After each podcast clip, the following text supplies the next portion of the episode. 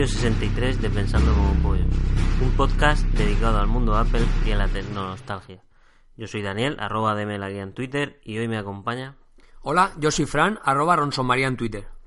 Bueno, ya estamos aquí de nuevo. Eh, en mayo ya, Fran, hace, hace calor, pese a que hace calor te veo aquí con una buena bebida caliente. Eh, aquí en especial en el sureste español, claro, pues, pues se va notando más el calor también, aunque recientemente han habido lluvias y tal. Ayer hubo, hubo una gran lluvia por aquí, por Orihuela, que, que por cierto cayó un, un, un trueno bastante grande, no sé si lo viste. y- Ostras, pero perfectamente. Sí, y, y ahora me he encontrado con un vecino y tal, no sé, que le habían cambiado el router, no sé por qué. Se ve que el, el rayo cayó justo en. No sé, o tuvo algo que ver, la, un, provocó una subida de tensión. Bueno, eh, pese a que hace calor, estamos aquí, y además nos quejamos, ni es verano ni nada. Estamos aquí frente al micro de nuevo y no nos vamos a la playa a descansar, ¿no? Aunque eso significa que tenemos cosas que contar. Bueno, principalmente han ocurrido unos acontecimientos dignos de mención desde que no estamos delante del micro y uno es que Fran ha tenido que pasar por el quirófano y está sano a salvo, gracias a Dios. Cuéntanos, Fran, ¿qué tal? ¿Cómo te encuentras? Bueno, en primer lugar, nada, eh, un placer estar aquí un día más. Y bueno, simplemente como comentario, antes de contarte cómo estoy en la operación, como comentario a lo que estabas diciendo antes del tiempo, yo, como sabéis, mi hija juega al fútbol en un equipo. Y el sábado pasado tenían, tenía partido y los padres me decían que era la única chica de toda la liga. Y que el fútbol femenino tiene mucho, mucho recorrido, sobre todo en los países nórdicos. Y yo le dije que bueno, que yo al menos me iría con mi hija a los países nórdicos para estrenar la manta. Porque aquí donde vivimos nosotros en el sureste español, esto ha pasado a ser ya un desierto. Y la verdad es que, pese a que estos días yo creo que está dándonos un poco la falsa, la falsa primavera, estamos ahora mismo ante lo que va a ser el preludio de un verano caluroso y asqueroso. Todos sabemos que aquí esto se ha convertido en un desierto y que en España está prácticamente lloviendo en toda España. Y aquí menos en este rinconcito que apenas llueve, o sea, es desastroso. Y sí, al margen de, de este comentario de, Maldo- de Maldonado, decirte que sí, he pasado por el quirófano, eh, me he operado de una hernia inguinal, como sabes, hace hoy, hace un mes precisamente, estamos grabando el viernes 13, yo eh, me operaron un miércoles 13 de abril, y la verdad es que, bueno, pues yo simplemente quería comentar que supongo que todos cuando os sale un bulto en el pie o a alguien le duele un poco el pecho, enseguida se va a internet, ¿no? A Google y pone eh, bulto en el pie o dolor en el pecho, ¿no? Y la verdad yo no iba a ser menos que todos nosotros, y que, todo- que todos vosotros. Y me fui al... Estuve mirando un montón de tiempo eh, cómo era una operación de una hernia inguinal, que era una hernia inguinal, eh, por qué se producía, eh, cómo era la operación, tuve muchos nervios, mucha ansiedad. Y la verdad es que simplemente quería deciros a todos que cuando tengáis que pasar por un episodio de estos, ni leáis ni miráis, ni, ni miréis nada, porque luego nada más lejos que la realidad. La realidad supera todo lo que vayas a leer. Yo cuando me bajaron a quirófano, mm, bajé enseguida me drogaron, me metieron propo- propofol o pro- propofol, que eso era lo que era, bueno, a nuestro, sí, nuestros nuestros oyentes, algunos sabrán lo que es, pero para el que no lo sabe, eh, decir que es la sustancia a la que era adicto Michael Jackson. Ah, sí. Sí, aparte de la anestesia me pusieron propofol. Fíjate lo, lo chulo que está aquello que yo cuando desperté a los 20 minutos, cuando ya me estaban terminando de operar la hernia, y yo para mí estaba hablando con los Teletubbies. O sea, estaba flipando de una manera como en mi vida, yo no me he drogado en mi vida, y entonces la verdad es que no sabía qué tipo de, de sensaciones, pero simplemente Ya, decía... no, te, no te hagas adicto propósito. macho, pues, pues... Pero oye, eh, lo que más me llamó la atención es que me levanté con una claridad de ideas como hacía muchísimos años no tenía. Y encima yo creo que me hubieran puesto tres o cuatro ecuaciones diferenciales, las hubiera resuelto allí mismo en el momento. O sea, jamás he estado yo tan lúcido. el- Luego me comentaron los efectos que eso tiene, claro, que, de- que reactiva. Sí, me quedé muerto. Luego, luego estamos dándole vueltas todo el rato que la operación y realmente la operación no es nada porque simplemente te, drogan, te anestesian y no te enteras de nada. Y si te mueres es que no te enteras. Nada, la operación fue muy bien, en media hora para arriba, el mismo día para mi casa. Y espero en breve eh, estar de nuevo por allá batallando en, lo- en las pistas de atletismo, que para eso me, he operado.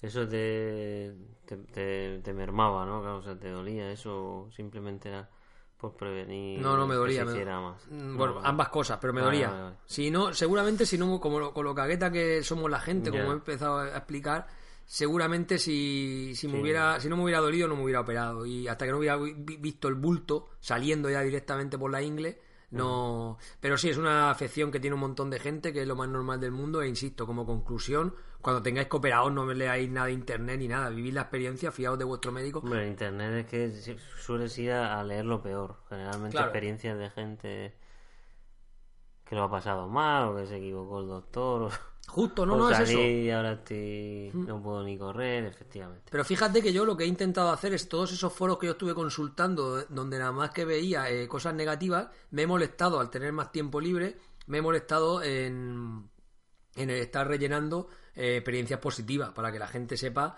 que, Ah, que, que no es tanto, o sea, que sí que te duele un poco, pero que no, vamos, que no es lo que yo estuve leyendo de gente con dolores crónicos. Sí, de hecho, fíjate, eh, don- eh, antes de entrar en anestesista, me llamó un amigo para decirme que con ese eh, eh, cirujano no me operara, que, se que a él le había puesto mal la malla en una hernia umbilical. Ujú. Cuando me habían dicho que era uno de los mejores cirujanos que hay en la zona. O sea, cada uno te cuenta su experiencia. Yo te estoy contando que ese cirujano y mi experiencia fue maravillosa porque todo salió bien. Claro. Sería muy distinto si ese día. De hecho, mira, me bajaron a operar el día que había una huelga en el hospital. Que le habían presionado a los enfermeros para que aceptaran un nuevo convenio. Y si no lo aceptaban, echaban a 28 personas a la calle. Y si lo aceptaban, echaban solo a 18.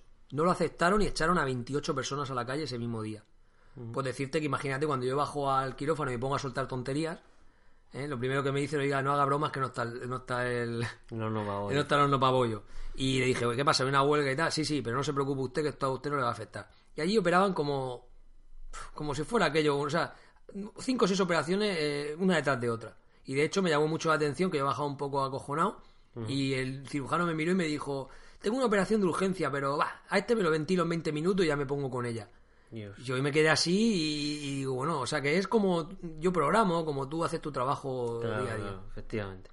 Bueno, entonces eso te anima para el verano y, y, y cómo llevas la preparación veraniega. El tema tuyo de, De, alquiler. de alquiler y todo eso, Bueno, todos los años siempre alquilamos, ya nos hemos... ¿repites? Sí, re- repito en la urbanización, pero no repito en la casa. Como tú viste, ya te dije el año Ah, pasado que la bien, casa no me gustó. Y la urbanización sí que me gustó, pero que a ti también te gustó la urbanización Sí, que estuviste. sí. Y la verdad es que alquilo ya en Navidad. Siempre en Navidad eh, planifico ya los alquileres para no tener que, que pasar más Mm. penurias. O sea, que lo tenemos todo. El verano ya está planificado. Muy bien, pues también tuvo lugar Retro Santo Domingo, eh, un evento solidario retro nostálgico que Fran organiza nostálgico. Que organizas cada año y, y bueno, vamos a contar un poco cómo ha ido este año, ¿no? En la sección Tecno Nostálgica, Mm. ¿vale? Y nos cuentas.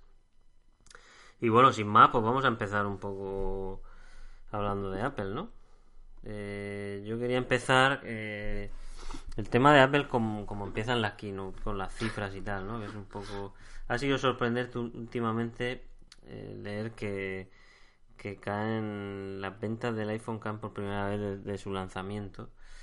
Y bueno, por primera vez mm, en este trimestre también se ha leído que, que han tenido una caída, ¿no? En los ingresos totales, después de más de una década. Es normal. Yo tengo aquí anotado, sí, te quería, te quería comentar porque yo tengo una teoría. No sé si Mm. será si será buena o tal. De hecho, cuando tú y yo empezamos a hacer el podcast, hay que ver lo diferente que se veía Apple en, en aquella época, ¿no? Parecía que el iPhone había llegado como el smartphone salvador, que nadie iba a tener nunca nada igual o parecido.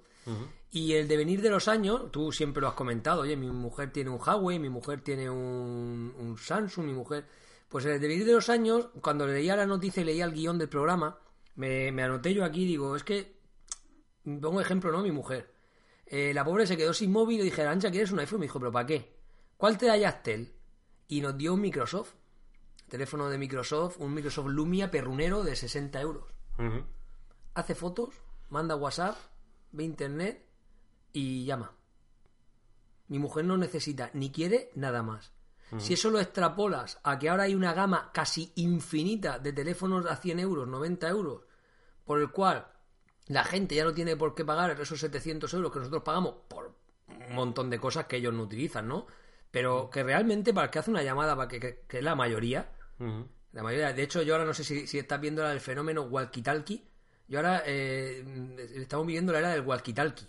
Que ahora va la gente respondiendo los WhatsApp y se los responden por la voz. ¿Tú no, no has visto eso? Van así No, no arriba. lo he visto, no lo he No, visto. pues van así, por la calle, con el móvil así, como si fueran un Ah, vale, sí. O sea, que responden con la voz. Con la voz, Ah, sí. vale, sí. Cosa bastante indiscreta. Pero bueno, vengo a decirte todo esto, eh, que creo que se está, que está viendo un cambio de tendencia de lo que son los aparatos que eran en el 2011 cuando Apple aplastaba con todas esas ventas de iPhone y ese y ese mm, decaimiento o, o- o ese resurgimiento de otras marcas que incluso están vendiendo más que ellas. Yo tengo esa teoría, no sé si la compartes tú o, o no. Eh, bueno, ante la gama de... Comparto tu teoría en el sentido, o sea, en este sentido, de que la gama de, de teléfonos es bastante amplia. Mi, mi, mi novia también tiene un Huawei y Lite y está bastante bien. Eh, ya sabes que Apple, aunque se ha estandarizado mucho, vamos, es, eh, ¿quién no lleva un Apple hoy en día? Eh, también es una cosa mm, excesiva, o sea, cara, que, que para un tipo de perfil, como dices tú, o para, o sea, tu mujer o mi novia, que, bueno, pues si no tienes ese afán por Apple, mm, no aprecias, por ejemplo, la fotografía que, que tienen los, los iPhone frente, estoy hablando frente a modelos como el de mi chica de 200 y, y el y el y yo ya lo hablamos en un capítulo a mí me parece un teléfono excepcional por 200 euros ¿sabes? es como bueno pues mm, si tienes un iPhone de 600 pues a lo mejor de los otros de 200 puedes tener uno y cambiar al año ¿sabes? y en tres años que te dura más o menos un iPhone lo que pasa es que mi teoría viene a ser un poco el esta bajada, bueno, además de que tanto iPhone ya en el mercado, mm, no lo sé, no, no ya no cambiamos. Han sacado ahora el SE, por ejemplo, que, que por cierto dicen que, que ha reventado a ventas y tal, pero que no, no lo sé, no. Yo estaba pensando que no hemos pasado al 6S, por ejemplo, ¿no? El tema de, de pasar a los S, al modelo de los Solo, S. es que solo conozco a una persona, que es Joseph, que haya- de todo, de, de todo nuestro universo Apple, solo conozco una persona que haya cambiado, al cambiado, 6S. Cuando antes cambiábamos sistemáticamente sí o sí. Claro, pues entonces la una de las conclusiones que se saca de esto de que ha sido un trimestre con menos ingresos desde hace desde hace muchos años es el eh, que se va a plantear este ciclo de, de renovación del iPhone, ¿no? O sea, parece ser que ha disminuido desde que sacaron el 5S mm, y ahora con el 6S ellos se han se han percatado un poco de que mm, de que incluso yo mm, personalmente mm, pienso que eso les al final les perjudica un poco porque no crean tanto hipe eh, con el 7 por ejemplo. O sea con el- cuando cuando suben tan regularmente la potencia la cámara la tal mm, como que no hacen esperar al consumidor Claro, estandarizan ya el proceso, claro. Sí, los- no, no, no, realmente, ¿por qué no te has comprado el S? Porque no lo necesitas, Es porque que, tienes es que- el es que 6. estoy contentísimo con el Claro. iPhone 6, está nuevo y yo pagué eh, mi mi Apple Care y yo estoy contentísimo con Pero el teléfono. imagínate que no sacan el 6, Mm. y ese, el 6S, y entonces tú estás ahí, estás ahí disfrutando de tu móvil y tal, pero ya han pasado dos años, por ejemplo, y cuando te sacan el 7, vamos, es que lo revientan. Sí, Lo yo- yo revientan. estoy Todo contigo. el mundo quiere cambiar al 7. Eh, entonces es posible que Apple elimine esta estrategia, ¿sabes? Se, Ah. se rumorea de la renovación con la familia S y y bueno, a ver si para el 2017 vemos un, un yo iba a decir un potente iPhone 7, pero bueno. Yo espero que sí.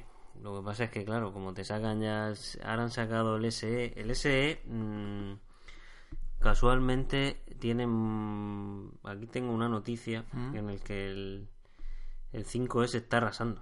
Sí, lo, lo- lo he visto, lo he visto, me ha llamado mucho la atención. Mm. O sea, es algo que... ¿Y cuál es la teoría que dicen por la que está arrasando? Pues parece ser que es algo... mm, no es porque sea especialmente barato, Mm. sino porque parece ser que hay un, hay un nicho ahí de mercado que considera que es un. O sea, que tiene mucha potencia, ¿no? Como tiene la última potencia, pero es algo, ya se queda como Pues, eh, algo vintage, ¿sabes? es Como retro, algo claro, retro, sí, como sí, algo sí, o sea. Es como si te sacan ahora el, el primer iPhone que sacaron, pero con la, de con, con la potencia de dentro, claro. La Claro. carcasa, ¿no? La, la, la nostalgia, sí que al final te das cuenta Sí, que, sí, que- sí. que el devenir de esto siempre es, es el mismo. También se me bueno, eh, eh, también a, a colación de lo que tú estás diciendo ahora, el otro día leía una, una noticia que decía que, que ahora la media estaba en 30 meses en cambiar tu móvil. ¿Mm? Entonces yo creo que es un poco, eh, lo tenía apuntado más para adelante en el guion, pero yo creo que podemos comentarla a raíz de, de eso. Sí, Eh, claro. Ellos hablan de, de que las operadoras ya no regalan nada, o sea, solo te financian las compras y al final cuando pasan tres años resulta que si el móvil valía 600 has pagado 580, o sea, realmente tampoco el ahorro es tanto. Y lo comentamos tú y yo hace muchos años. Nosotros compramos siempre los móviles libres, nunca estamos atados a las compañías, cuando entonces los regalaban, ¿te acuerdas? Sí, y, y te daban las permanencias. Eh, Yo creo que lo mejor es comprarse el terminal libre, sea cual sea, yo creo que sí. ¿No? Y, y hasta entonces eh, decían que, claro, que como ya no financian las compras, pues fíjate que, eh, que están tardando de media unos 30 meses ahora, o sea, dos años en cambiar de, de móvil. Pero es que realmente yo, es que, y, y ahora cambio el 7 por Hipe, porque yo esto y lo uso a diario todo el día. Y yo estoy contentísimo con este móvil, para lo que yo hago me sobra.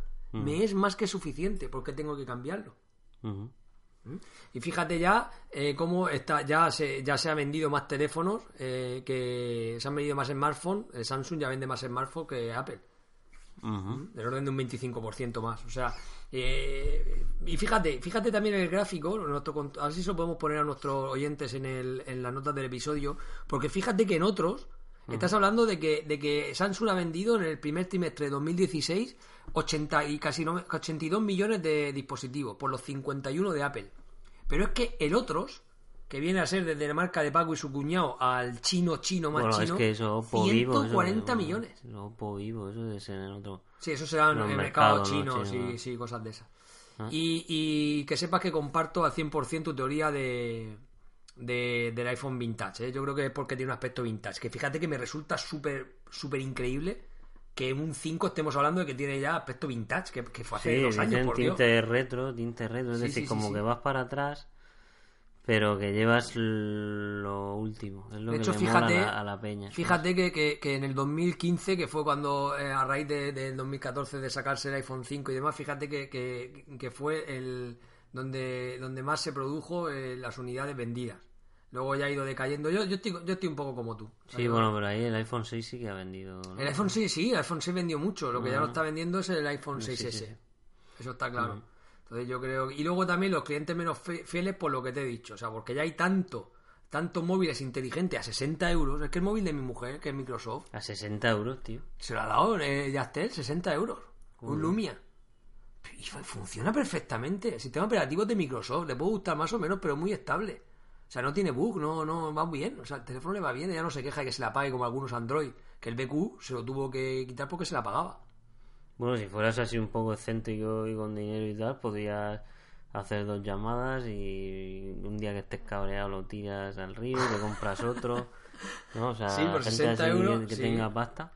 Por 60 Eh, euros no, no, no hay color, ¿eh, Dani? No, no hay color. El caso es que mm, también tengo yo otro gráfico, bueno, para explicar un poco a los oyentes, lo que más vende Apple son iPhones, ¿no? Y seguido de iPads, pero parece que el iPad también, también han vendido menos. Las ventas del iPhone, del iPad han, han disminuido durante ocho Y, trimestres y consecutivos. seguirán. Eso- Y seguirán Sí. disminuyendo. Claro, vamos a ver. eh, eh, yo conozco un montón de gente que el iPad. Porque, el, porque el, mo- el móvil al final, claro, se va haciendo más grande, claro. Tú mira la que- pantalla de- del iPhone 6. ¿Realmente Mm. necesito yo eh, más pantalla para leer o para hacer algo? Al final, la tablet es que lo que lo consumen los, los hijos. Volvemos otra vez a la razón por la que no se consumen tantos iPhone. Ahora hay tablas chinas. Antiguamente, cuando hicimos el especial con Bernard de las tabletas, ¿te acuerdas? Que hablábamos de que una tableta normal te podía costar 300, 400 euros y las tabletas chinas de 60 euros eran una mierda. Dos años vista, tres años vista de aquello, casi cuatro ya, cuatro años de, de, que- de aquella eh, de aquel episodio de Bernat que hablaba de las tablets. Se puede decir que hoy en día las tablets chinas de 50 60 euros es que ya te responden bien al dedo y van bien. Entonces la gente, ¿para qué se va a gastar tanto dinero si al final es para que el crío le rompa la pantalla y juegue al- a dos o tres juegos y vea vídeos? Claro, todos los padres tenéis la, la segunda tableta para el peque, ¿no? Sí, no solo eso, sino que, y con eso la- eh, lo diré hoy a la final del podcast, la reflexión que quiero hacer, pero eh, que sepas y que no te quepa la menor duda de que eh, este, estas tabletas baratas a los chavales les sobran porque vienen el, el medio en el que ellos hoy en día se sienten más cómodos, que es YouTube. O sea, eso está arrasando. De hecho, va a fagocitar lo que es la tele. El otro día decía Carlos Fenollosa en un Twitter que se va a convertir la televisión en algo residual. Estoy totalmente de acuerdo. Entonces, si tú al final, para hacer llamadas WhatsApp y tal, te compras un telefonito de 60 euros y digo a mi mujer, pero de verdad que no quieres con... No, no, o sea, a mí este me sobra, va perfectamente. Lo único que le echamos un poco la batería, ¿eh? Es lo único que se queja, la batería. Bueno, vale. Pero podemos coger un, un- como un Huawei, un poquito más, más caro y le va a hacer las veces. Y la tableta china y para leer las dos o tres cosas, mirar el Facebook y ver tres cosas más, con la tableta china de 60 o 70 euros le vale, te vas a gastar 500 euros, 400 euros en un iPad. ¿Para y por qué? Claro.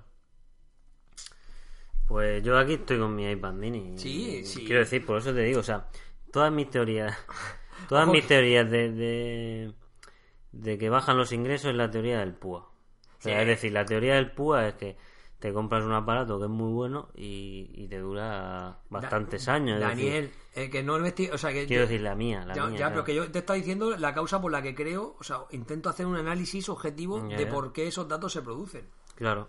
Y luego es que han ido sacando iPad muy, muy todoterrenos y, y el iPad Pro, el último, muy enfocado a, a los profesionales, para mi gusto y tal, o sea, con el Pencil y tal.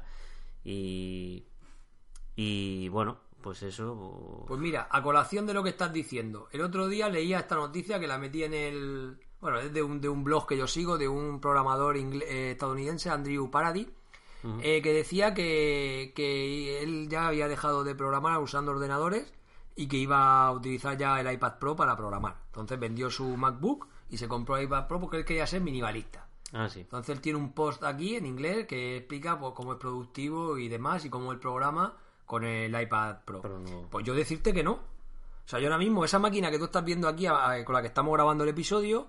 ¿vale? Esa máquina tiene máquinas virtuales, set de programación, tiene cosas que en un iPad Pro yo no podría programar en un iPad Pro como el set de programación que nosotros tenemos.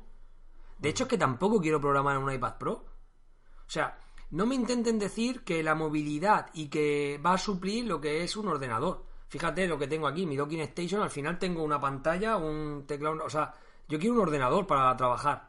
No quiero una un minimalista. Si escribiera artículos y llevara barba hipster y tal, a lo mejor sí.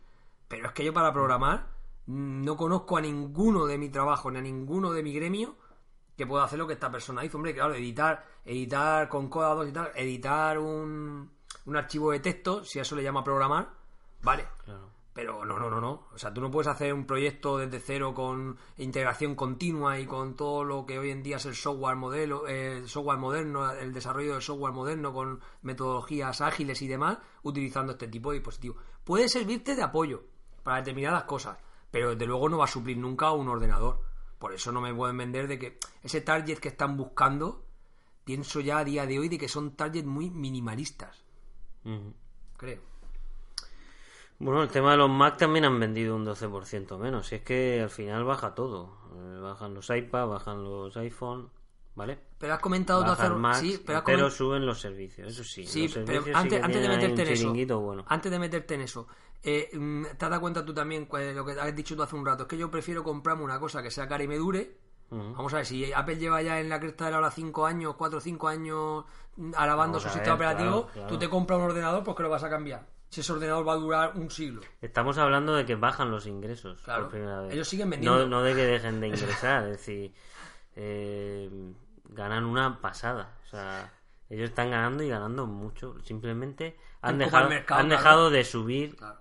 en ganancias. Es decir, cada año ganaban más. ¿Me entiendes? La- la- la- bueno, pues ahora la tendencia se ha invertido en todos los servicios, o sea, menos, menos en la rama de los servicios, que eso sí que es un tema que ahora con el Apple Watch, el Apple TV y tal, pues pues mm, bueno, pues tienen tienen su el Apple Car, el Apple Pay, la Apple Store, Apple Music y tal, que eso sí que ha sí que ha, ha tenido más ingresos. Ya lo decía, eh, hace tiempo decía Microsoft, el software as a service. O sea, el software ya se está convirtiendo en un servicio. Ya no es algo que te compras, eh, como en la, en la informática antigua, te lo instalas en tu ordenador y ya está, sino que ahora la informática, es el software es algo vivo y entonces triunfa los, es el software que es como un servicio, por el que tú pagas mensualmente por todas estas cosas que estás diciendo, iCloud, Claro. todas las compañías, y ahora cuando veamos la sección de presionando Apple, verás como todas las compañías están en esa... eh, Y sobre todo por el, por el tema de accesorios de correa, de por eso en cada keynote sacan una y tal, porque... No, no, porque viven, sin viven, viven bueno. bastante de, de eso, ¿sabes? De funditas, de... No son baratas y son... Y es un... Es un comercio que aunque tú creas que tu iPhone 6. tu iPhone 6 eh, no lo cambias y tal, y la gente lo mantenga, pero sí que compran una funda que vale ya 40 o 50 euros, el Apple Watch cambias de correa, el Apple, ¿sabes? Te compras el Apple Car, te mantienen ahí una serie de... O cuando está obsoleto lo llevas a arreglar, ¿sabes? Y te Unos cascan- accesorios colaterales, unos gastos colaterales, ¿no? Claro, claro. Pues eso es. Ah, pues mira, hablando, de, hablando de, de arreglar, que tengo apuntado también aquí en el guion. eh, hace cosa de dos semanas me llamó un amigo mío, un padre Daniel, que, que le di un abrazo desde aquí, y me dijo que se le había roto el iPhone. El iPhone, eh, la pantalla del iPhone se le había cambiado eh, Javi System Ah, sí. eh, un mes o dos antes de que me llamara hace dos semanas.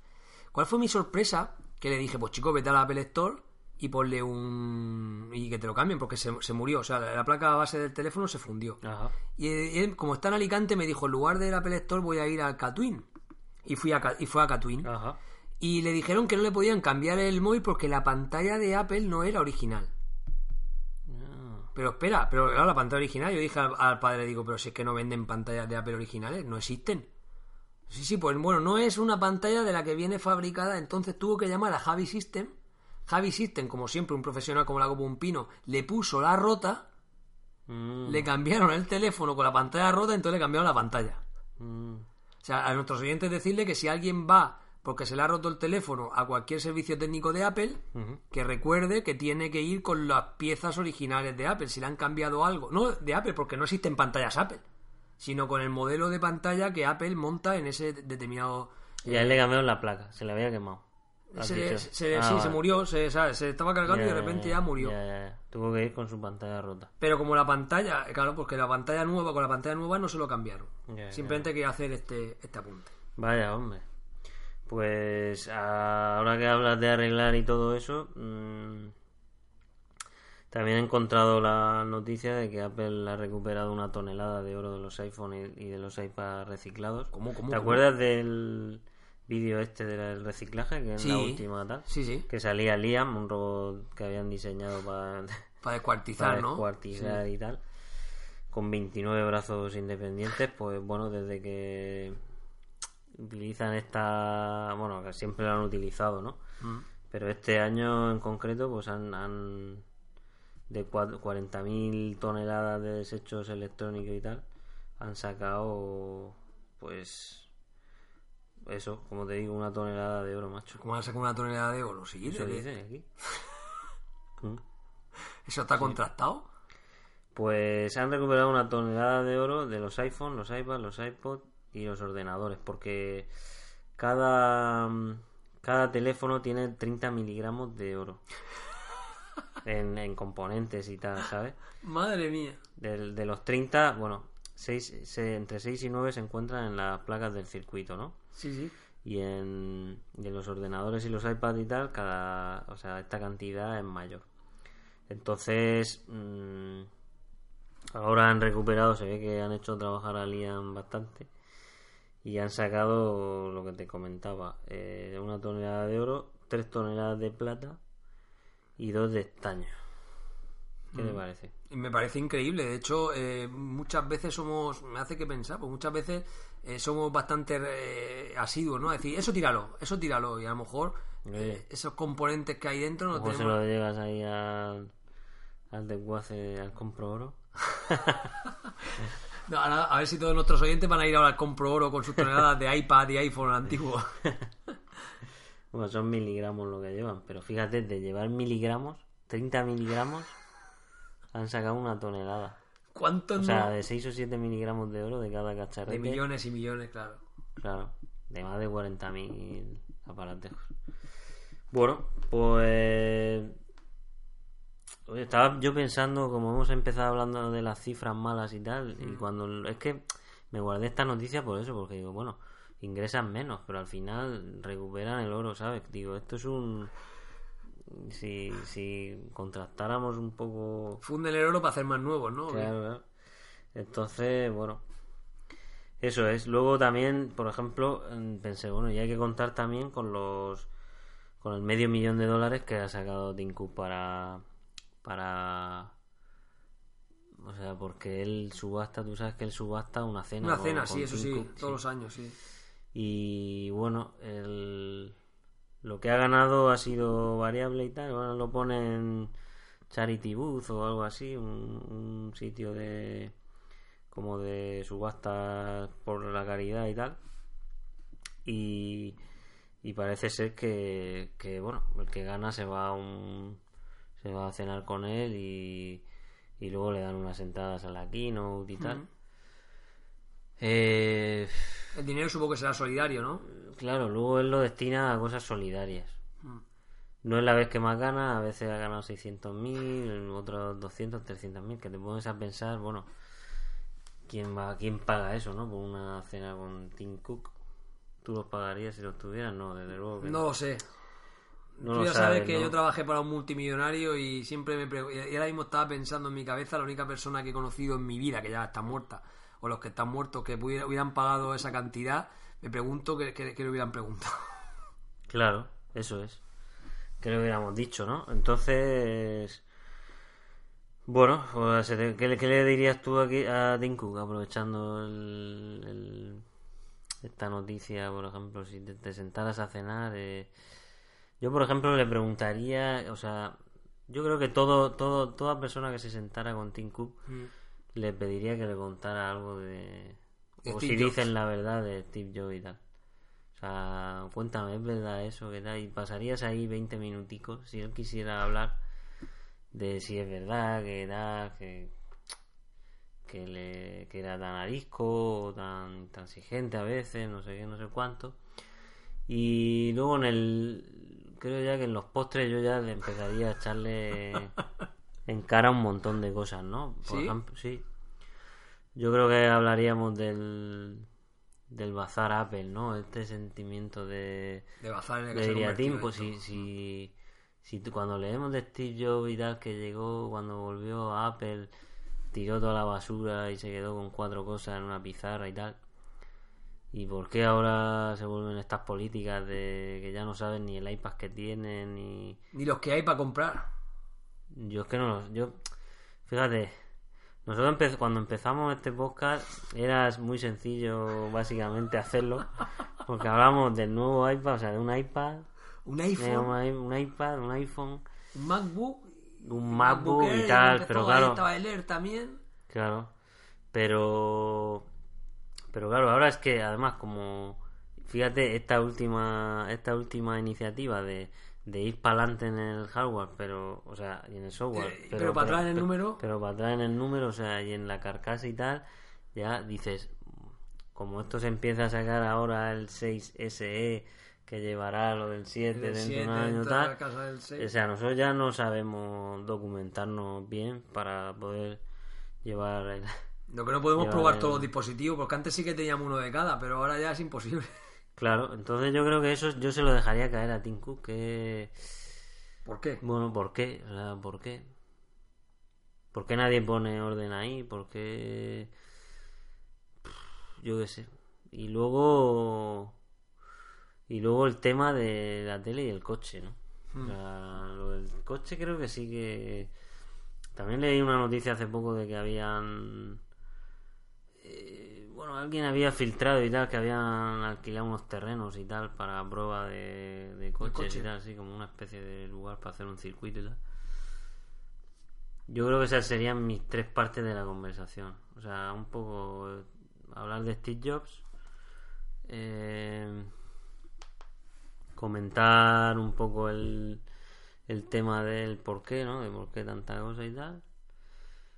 Y luego ya un poco lo del futuro. Por- Yo le preguntaría eh, si quizás... Porque tú has dicho antes una frase interesante que era que Fresnollosa había dicho que la tele iba a ser algo Es residual, con lo cual que sí, totalmente con lo cual la ITV esta de tanto que hemos estado hablando, eso ya tú das por descartado que Apple no va a entrar no entra en batalla. Es que, es, es que es un medio muerto. O sea, tú, cuando tu hijo sea mayor, te vas a quedar flipado porque no les interesa lo que dan en la tele. O sea, la gente Claro, aún tus peques ya no los pones delante de la No, tele. es que yo no, no es que los Yo ponga, creo que, no ni entienden ya, o sea, tú el iPad sabrán cómo van a tope, ¿no? Pero la tele a lo mejor ellos es YouTube. Es YouTube. O sea, mis hijos se pueden pasar, y los hijos de todos mis compañeros se pueden pasar horas viendo vídeos de un niño abriendo huevos Kinder, de un niño No juguetes. O sea, son eh, de gente cercana a ellos. De hecho, todos los programas que son eh, tienen un formato parecido a la tele en YouTube han fracasado, porque lo que busca la gente, eso está demostrado, es la cercanía de... Vamos a ver, la tele a la carta esta, por ejemplo, televisión española Mm. o algún otro canal que da tel- tele a la carta. eh, Sí, Antena no 3, pones Clan TV sí. ahí, tal, Clan TV, Sí. les pones, ¿no? En, la, en el iPad. Pero ellos ven, no- ven YouTube ya, ya no ven dibujos ya. O sea, ya, ya, ya han descubierto YouTube, entonces... Es que yo, como no soy un televidente de, de- De YouTube. de YouTube, Claro. no entiendo. No veo ahí cómo se pueden entretener, porque son vídeos chorras. Pero horas, horas y horas. Y, y Pero se que eligen ellos solos sí, los sí, vídeos. Sí, sí, sí, lo buscan. Hay peligroso, ¿no? De que sean. Hombre, YouTube ya te regula, ya puedes ah, sí, decirle te que, puede claro, regular. que- que- Ah, solo contenido. de- claro. Ah, vale, vale, vale. Sí, se puede regular. De todas maneras, bueno, se puede regular. Eh, también muchas veces eh, a lo mejor se pone un vídeo en la que dice- eh, sale alguien gritando eh, Claro. y, y suelta alguna palabrota, entonces pues sí que tienes que intervenir. Pero normalmente se pasan casi todo el día viendo eh, dibujos de juguetes y niños probando juguetes y niños jugando con juguetes con sus papás. Adopters. Pero 14 eh, 400.000 visitas, 500.000 visitas los vídeos. Alucinante. Mm. Entonces, es algo que a mí me descoloca porque no consigo entender y es algo que estoy viendo. Entonces yo esa parte la, la- la tengo clara. Pero volviendo otra vez antes, eso lo dejamos para el final, esta, que si no estamos adelantando. Pero esta conversación de, de- con, con Tim Cook, yo sí que parte hubiera optado como tú, preguntarle cosas de Tim Cook, eh, de, de Steve Jobs. Yo creo que también eh, de Bognia, que es la persona viva que menos habla de Steve Jobs y que más lo conoció bajo mi punto de vista.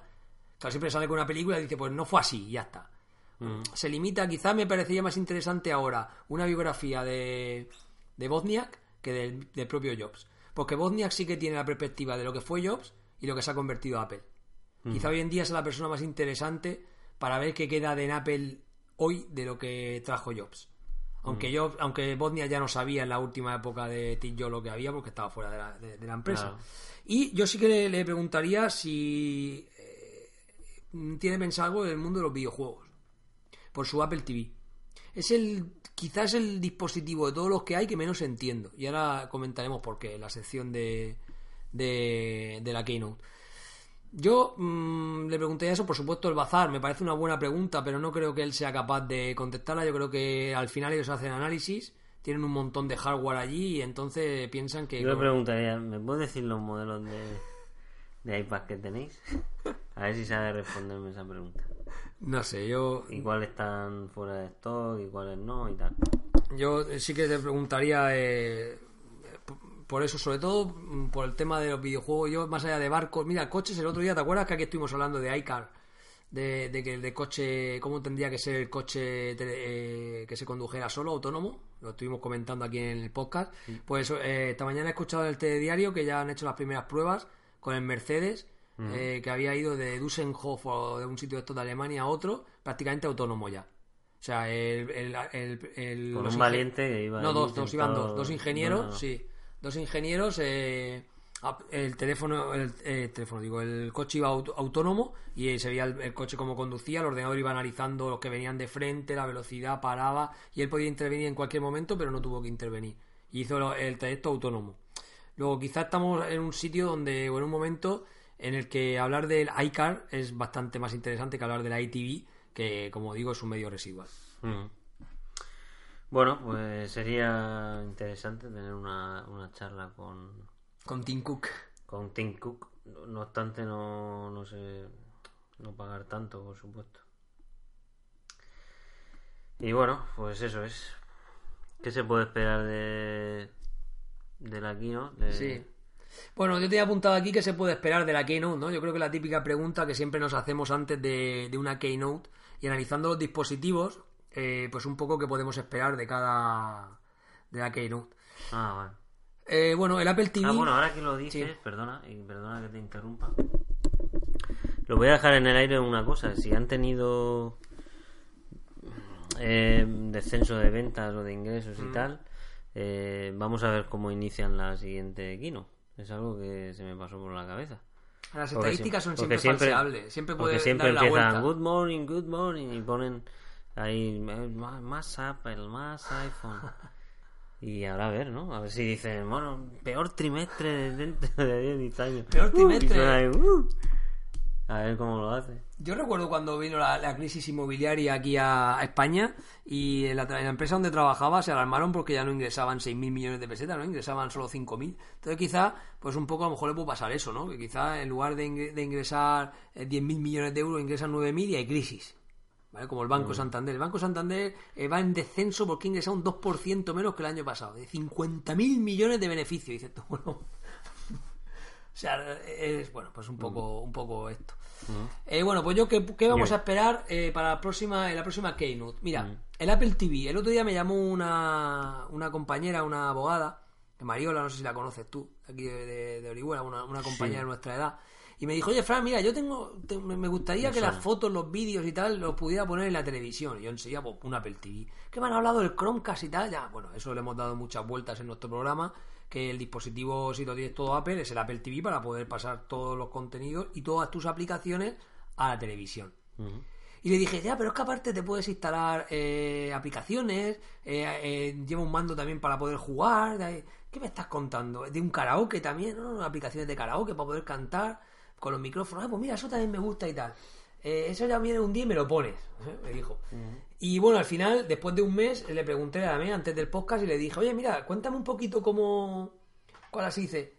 Nada, yo lo tengo para las fotos y los vídeos. O sea, realmente es un dispositivo que ha cambiado en su forma de aplicaciones nuevas que van a cambiar el modo de ver la televisión. Netflix, Netflix, más Netflix, que lo llevamos diciendo aquí cinco eso, la años, chica tiene el Apple TV para ver las fotos. y, y Netflix. Ah, y Netflix. Y ya está. Y le da igual tener uno nuevo que uno viejo. De hecho, cuando se enteró que había uno más barato, dijo, Fran, me podía haber dicho que me comprara el barato. Digo, es que te he dicho que te compres el nuevo. dice, pero si yo eso no lo voy a utilizar. Digo, no tienes aplicación. Dice, pero ¿para qué? ¿Para ver un vídeo de YouTube? O para ver... En definitiva, esto está cambiando. O sea, el Apple TV realmente, las aplicaciones sobre el aplicativo, sobre la televisión, eh, olvídalo. Y luego es sobre... Pero que se compre una Smart TV. Ah, bueno, si tienes una Smart Si TV. bueno, ya tiene una televisión, no la va a tirar. Normal, claro, efectivamente. que, bueno, ya si tienes que cambiar de tele, ¿no? Porque Hmm. a lo mejor incluso si es Samsung o lo que sea, te da Netflix. No, no, Netflix, lo Netflix tiene no cualquier, te da aplicación, Netflix claro, lo tiene cualquier cualquier, dispositivo que se conecte a internet. digo, tiene y Netflix. para ver fotos y. Pero bueno, eso es barato, ¿no? Que vale un Apple TV. 149 euros, 140. 160 euros le costó los 240, ya no me acuerdo. Si fueron 100. Es que se compró el de 32 gigas, creo recordar. Ujú. Bueno, pues. Yo.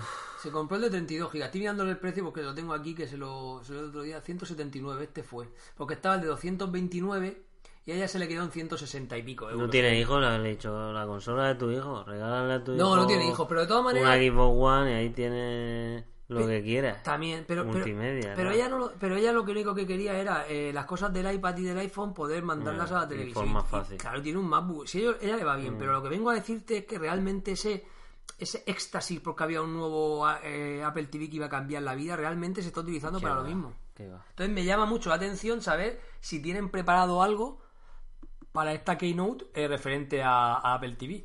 Que también yo hablaba de que se podía convertir en la nueva consola y podía entrar el tema de los videojuegos y tal. Insisto, los chavales no quieren jugar con pad. Los niños, yo lo veo en mis hijos, la evolución de mis hijos. Los niños que vienen de, de lo táctil, le mola jugar en lo táctil. Porque vienen desde pequeños jugando lo táctil. O sea, no tiene ningún problema estar así, cosa que a mí me desespera eso. Yo, yo si no hay un pad en los más. Claro, y- y tú y yo nacimos con el OPQA del ordenador. ¿Vale? Del Astran y, demás. Sí. Entonces, bueno, pues es un poco curioso. Ahora, bueno, ahora ya el producto que más te gusta a ti me gusta a mí, el Apple Watch 2. El Apple Watch 2. ¿Qué esperas del Apple Watch 2? Hombre, que tenga GPS ya, por lo menos, ¿no? Que menos, si tenía que haber salido con el 1. Claro. GPS será más fino, no lo sé. Mm, No, no tendrá la posibilidad de Eso intercambiar debería- correas, ¿no? no. Tendría que hablarlo un usuario de, de- del Apple Watch. Cámara para FaceTime, independiente del móvil, que es lo que se dice que va a ser. Ya no va, ya no va, cosa también que entiendo porque es que Ah, antes, independiente del móvil. no sé si tenía mucho sentido. eh, si no te compras un iPhone, no puedes comprarte un Apple Watch. O sea, realmente, bueno, pues mm, ahora puede ser independiente. Esos son los rumores. Ahora habrá que ver, la- eso es la rumorología, ¿vale? ¿Qué le pido al Apple Watch 2 que, que no tenga el 1 y que debía haberlo Eso es lo que hubiera hecho Steve Jobs. Si ellos lo sabían. Si, e- si ellos quieren cambiar el. quieren reinventar el reloj, que hubieran sacado de un principio un Apple Watch independiente de un móvil, ¿no? Con, con su. Pero la batería y con su- demás, eh, con acuérdate... su GPS como mínimo. Sí, pero macho. acuérdate un estudio que, escucha, el estudio que tú hiciste de, el estudio que tú hiciste de las baterías, Mm. eso también eh, va pasando los años y van teniendo la posibilidad de meter dispositivos que consuman más, ¿vale? Mm. Y gasten menos en batería y te dé más autonomía, porque si tú al reloj de ese le metes el pepino de todo lo que lleva, pues con la batería que llevaba, vamos, te dura una hora el reloj. Entonces hay que ser Claro. prudente con el tema del GPS. Los GPS consumen mucha batería, ¿eh? Ujú. Bueno, pues nada. Eh, ¿Cuándo es la keynote El esto? 13 de junio creo que es, si no recuerdo mal. El 13 de junio. Una nueva keynote. Pero esta es de software o de hardware. Bueno, ¿no? está la de, sí, estaba ayuda a UDC, la, la Sí. el World, sí, el Development, el, de- el evento este para desarrolladores, que bueno, claro. Yo creo que sí van a presentar el ¿no? iPhone, sí, el iPhone yo creo que lo van a presentar aquí ¿El seguro. iPhone 7 ya? Yo creo que sí. ¿Ahora en junio? Mm, ¿Cómo presentarlo? No lo sé. Bueno, sobre todo a es un tema destinado al software, lo van a presentar Ya, el, el no- OS X 1012, Mm. ¿vale? Y bueno, pues no sé, eh, yo espero que, que- Saldrá un tío con un videojuego, saldrá un tío con, no lo con sé. la aplicación de la salud. No lo sé. Yo, eh, Yo- ya te digo que, que, bueno, y luego por último tengo eh, los MacBook y los iMac, no espero cambios notables, eh, creo que ya hemos llegado a un punto de estancamiento ahí. Quizá echo de menos una mejora en las tarjetas gráficas y con sus acuerdos que tiene con Intel para meter tarjetas gráficas que apoyen más al, al que es desarrollador y le gusten los videojuegos, jugar en Steam y demás. Aunque son tarjetas HD que tienen potencia, no están preparadas para sacarle todo el rendimiento de juegos en, en Steam y demás. Y por último, el iPad y iPhone 7. Pues yo, el iPhone 7 es que no creo que lo anuncien, lo anunciarán en septiembre. O sea, no creo que lo vayan a anunciar ahora. Me gustaría que fuera mucho, por lo tanto no podemos esperar más. Y iPad yo creo que tampoco, porque el iPad Mini Pro fue la última actualización que hubo y no creo que en hardware. Esta suele ser una conferencia más bien de software. Esta siempre la que... Es que es el iPad Pro Mini. Sí, el iPad Mini Pro, claro, que analizamos en la última. Que era como el primer iPad. Sí, con el, primer, Con el iPad Pro, el pero más pequeño. claro. Mm. Bueno, mm, más o menos es lo que esperamos. Más software, que el iOS, esperamos el iOS 10. Y bueno, pues a ver qué, qué nos depara todo esto. Vale. ¿Vale? Bueno, pues. eh, Presionamos a Apple un rato. Sí, vamos a presionarlo. Eh, el tema, estamos hablando del tema tecnológico y tal, y a mí me sorprendió mucho una patente que ha sacado ahora Google, que ha revelado un sistema para inyectarnos un ordenador en el ojo. Con un ordenador en el ojo. Sí, eso es una patente que... Bueno, hablando de patente, bueno, ahora, ahora pasaré a la otra patente. Pero en este caso es como... O sea, Samsung ha patentado unas lentillas con una cámara integrada, ¿no? Eh, o sea, lo hizo Samsung. Y, y igual que Google sacó unas lentillas para diabéticos y lentillas inteligentes y tal, ¿no? Entonces ahora eh, parece ser que Google mm, ha patentado una forma de, de cómo se podría inyectar en nuestro ojo un dispositivo, ¿Cómo suena eso? sí, para mejorar nuestra visión, ¿vale? El dispositivo en cuestión estaría dentro de un fluido que se inyectaría en el ojo. Luego se haría sólido y se acoplaría en el, en el globo ocular, ¿vale? Qué disparate. Y en este dispositivo se integrarían componentes de almacenamiento, sensores de emisión de radio, baterías y, como no, un objetivo electrónico. ¿Vale? Eh, dice, la recolección de energía se realizaría a través de la captación de ondas inalámbricas. Y en la patente existe también un dispositivo externo que interactuaría con ese ordenador ocular comunicándose a través de ondas de radio y tal. ¿Y tú no crees que esto es- entra un poco en lo que es la transición que estamos viviendo entre la realidad virtual? Esta, ¿no? Porque parece que hubo un auge muy grande de realidad aumentada, que también hablamos en nuestro podcast, y en la realidad aumentada parece que la realidad virtual se había quedado un poco allí, y ahora ha vuelto otra vez la realidad virtual con las gafas de Oculus, de Sam, de, de Sony y demás, para quedarse con nosotros. Y yo creo que, que vivimos una transición entre lo que es la realidad que nosotros vemos la realidad virtual que vemos a través de esas gafas y los dispositivos estos ya eh, insertos en la en, en el humano que digamos conviertan o, o embeban esa, esa mezcla entre ver la realidad y ver la virtual, o sea, no sé si me explico, o sea, ver mm, que se esa fusión, ¿vale? Que pueda ser lo que antiguamente era la realidad aumentada, pero ya en tu dispositivo biométrico. A mí esto me da un poco de miedo, porque se abre también una, una locura en la medicina.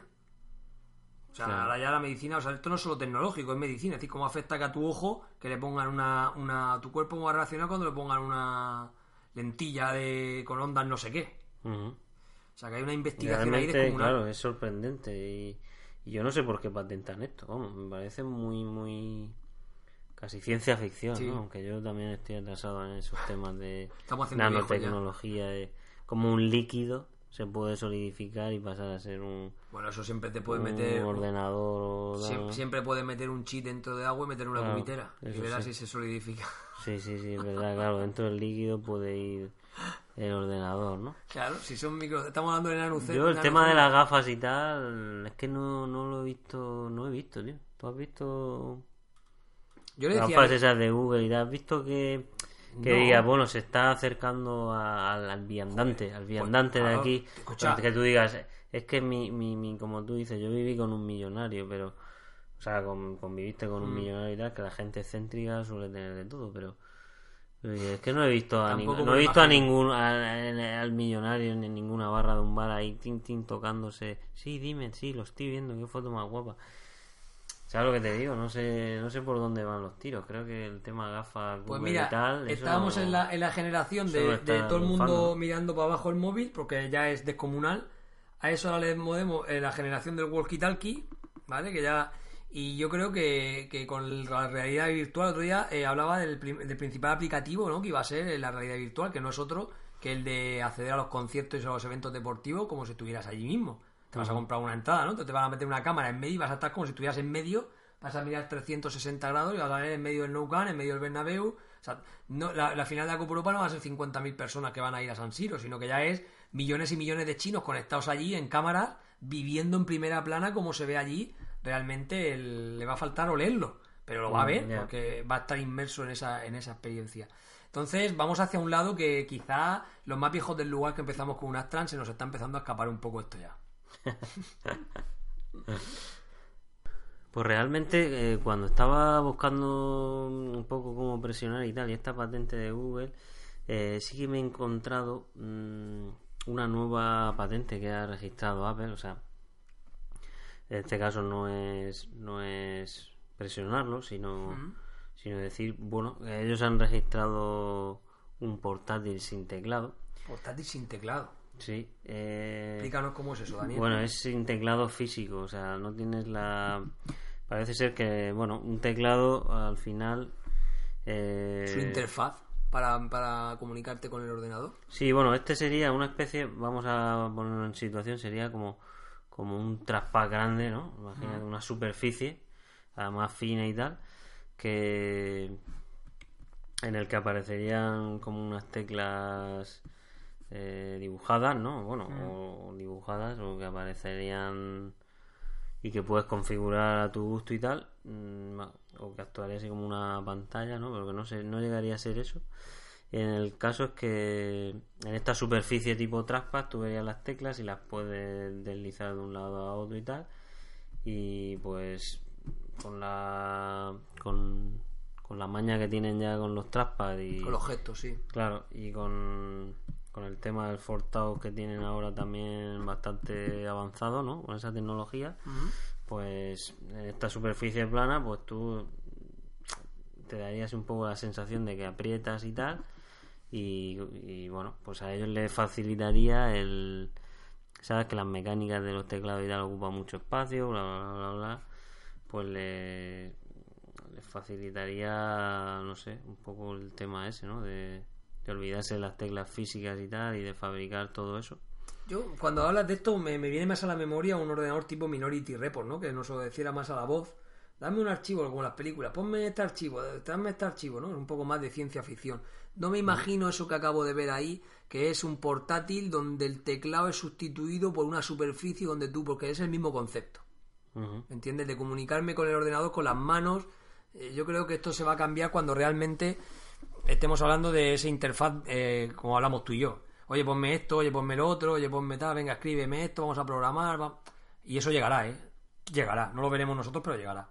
Sí, pero las teclas cogen suciedad, o sea, eh, ahí entra polvo, entra tal, eh, se rompe, se puede, puede romper, caer algo tal, y una superficie, si lo consiguen hacer así, bueno, pues puede estar bastante, bastante interesante, ¿no? Para los que venimos de- de- del mundo del OPQA de Astran. Y nos sobre todo porque mucho. tú, o sea, por ejemplo, el, oye, pues me paso el alfanumérico, me lo paso a la izquierda rápidamente, si soy zurdo, o, o no me gusta el QWERTY, me gusta, me voy, a poner, me voy a poner las teclas de otra manera, ¿no? O el- O sea, con la cantidad de horas que se invirtieron en las academias. Aquí en Orihuela había una academia que se llamaba Academia Ripollet, ¿tú te acuerdas?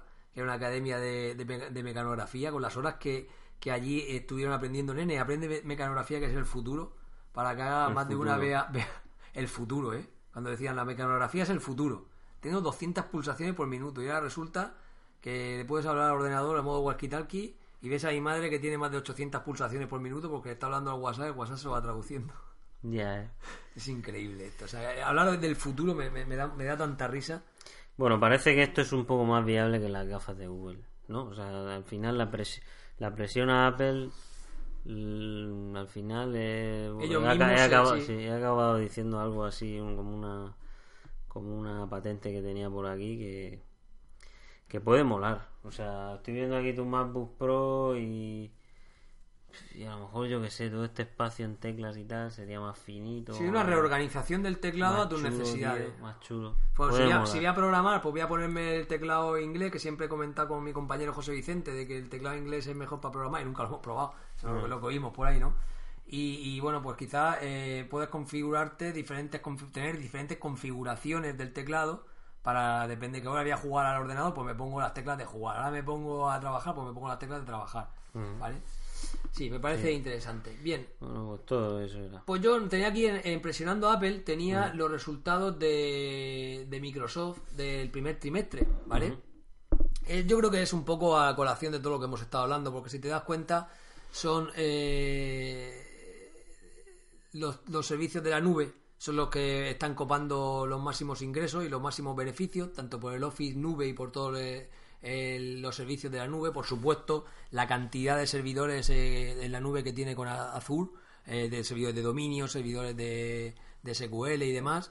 Eh, es decir, toda la tecnología por y para la empresa que tiene Microsoft en la nube, pues le está reportando un montón de dinero.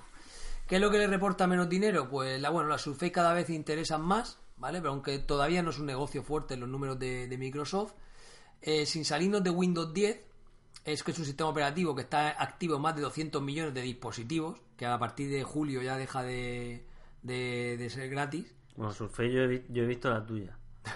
Vamos, no es que sea un tío muy, muy social. Yo no he visto otra más tampoco. Ni muy eso, pero vamos. De hecho, fuimos a un, ya lo comentamos aquí, fuimos a un congreso Y de un Drupal. poco lo que tú dices también, que, que la gente al final va a la tableta baratera para los críos y tal, que no es algo así que se Esto es, ya claro, mucho. esto es un producto no, no baratero, Es un sino- ordenador. Esto es un monstruo, sí. Pero bueno, empieza a remontar lo que antiguamente era un producto que se daba por muerto, al menos ya está empezando a entrar en las empresas, en los colegios también, ¿vale? Aunque el iPad lo tiene todo copado, pero sí que es verdad que está empezando a hacer su aparición por sitios donde era una- un aparato que se había dado por muerto, que prácticamente la Surface 1 la estaban regalando, cuando en el día sin IVA de Mediamar, me acuerdo yo, y de, y del y de Saturn, aquella cadena que había. Y también coincide con Apple de, la, de los teléfonos Lumia 950 y 950 XL, que hicimos un análisis bastante exhaustivo unos episodios atrás, comentando que lo tenía con mi compañero José Vicente. Sí, el teléfono está muy bien y tal, pero creo que en España hay cuatro teléfonos de José Vicente y tres más. vale, bueno, pero bueno, es lo que decir que no sea malo. Es decir, que, que hay una caída importante y yo eh, no, no auguro buenos números con el tema de la telefonía y Microsoft, mm, diciendo que el teléfono de mi mujer, que es Microsoft, es un Lumia muy sencillito, funciona realmente bien, ¿vale?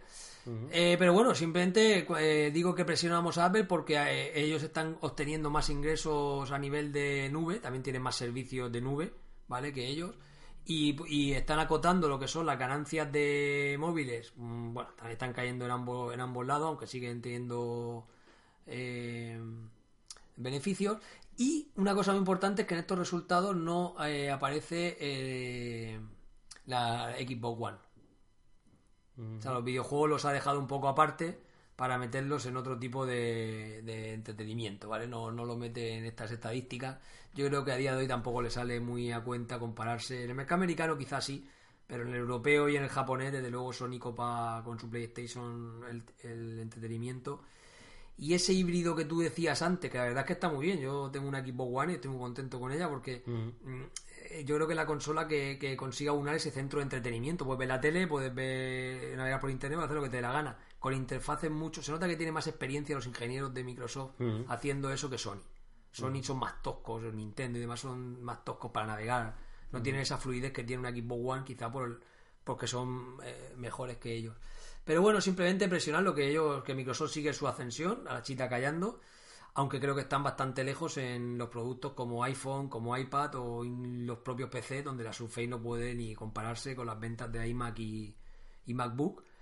Pero bueno, están remontando, que de eso se trata, de que haya competencia, que no, sea a día de hoy el MacBook el único portátil que te puedas comprar, puedas tener la opción de tener ese híbrido también en, aunque creo que como conclusión, al final, si te das cuenta, como conclusión es que eh, la, eh, la Surface nació y se rieron de ella, eh, con el tiempo se da muerta, apareció el iPad porque había aparecido el iPad, y con el tiempo ahora al final Apple termina sacando una, una tableta ordenador con un pendrive como un lápiz como Microsoft. Bueno, pues ahí mm. están. Entre los dos, dice, entre todos la, la mataron y ella sola se murió. La idea sigue ahí de ese híbrido entre tableta y, portátil. Y bueno, pues mm, el, tiempo. Tiempo lo dirá. El tiempo lo tira. Bueno, pasamos a la parte tecnológica. Me encanta esa palabra. Eh, una palabra muy bonita que a Fran le gusta mucho. Mm, bueno, eh, vamos a, vamos a. Fran y yo, desde luego, yo tengo un concepto de Fran que es bastante jugón y yo soy un jugón de pacotilla, como me suelo llamar. Somos los dos de pacotilla.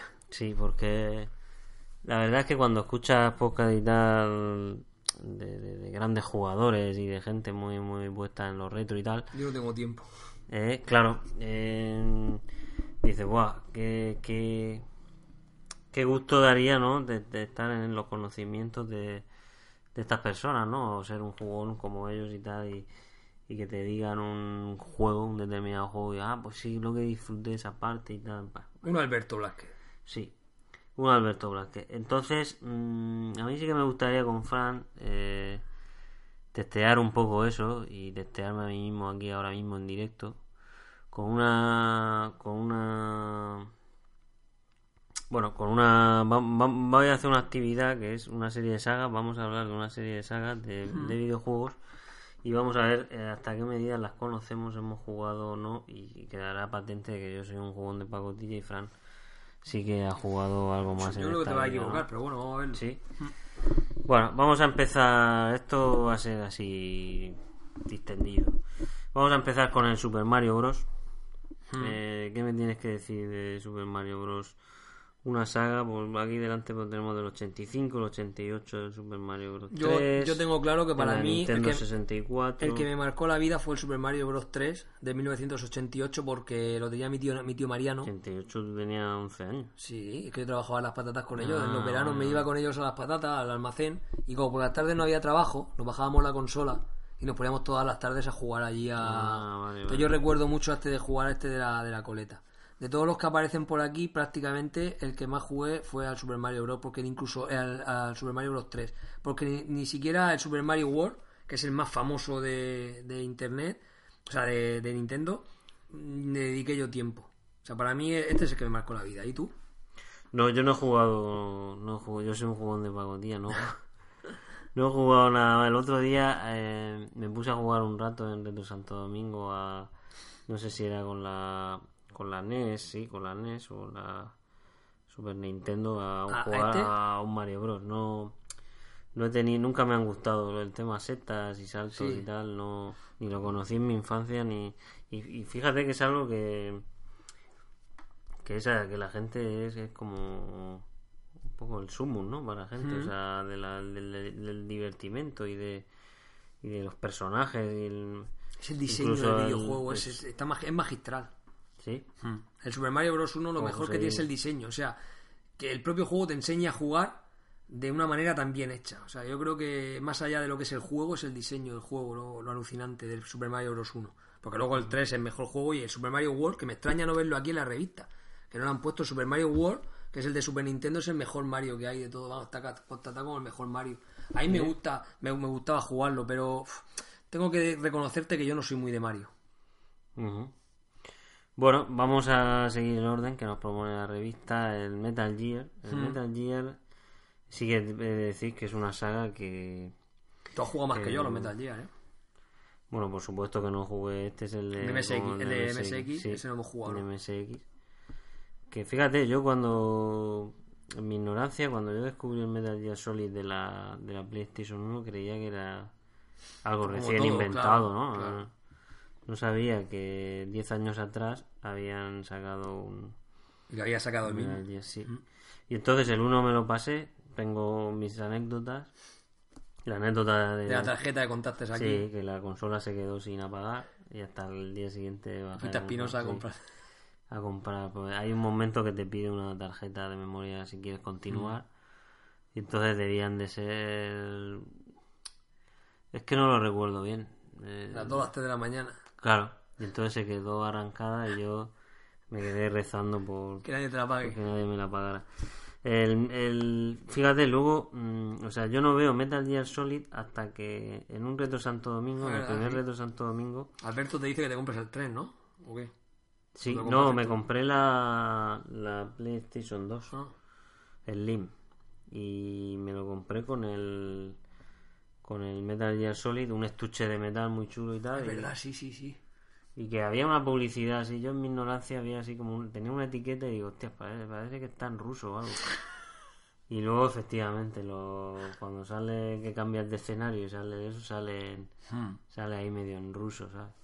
El 4 es el que me... Que, Que, que esto, tengo una anécdota con el Metal Gear Solid 3 y es que llevaba el 70, no sé lo que llevaba, 7 horas jugada, no sé, un montón ya.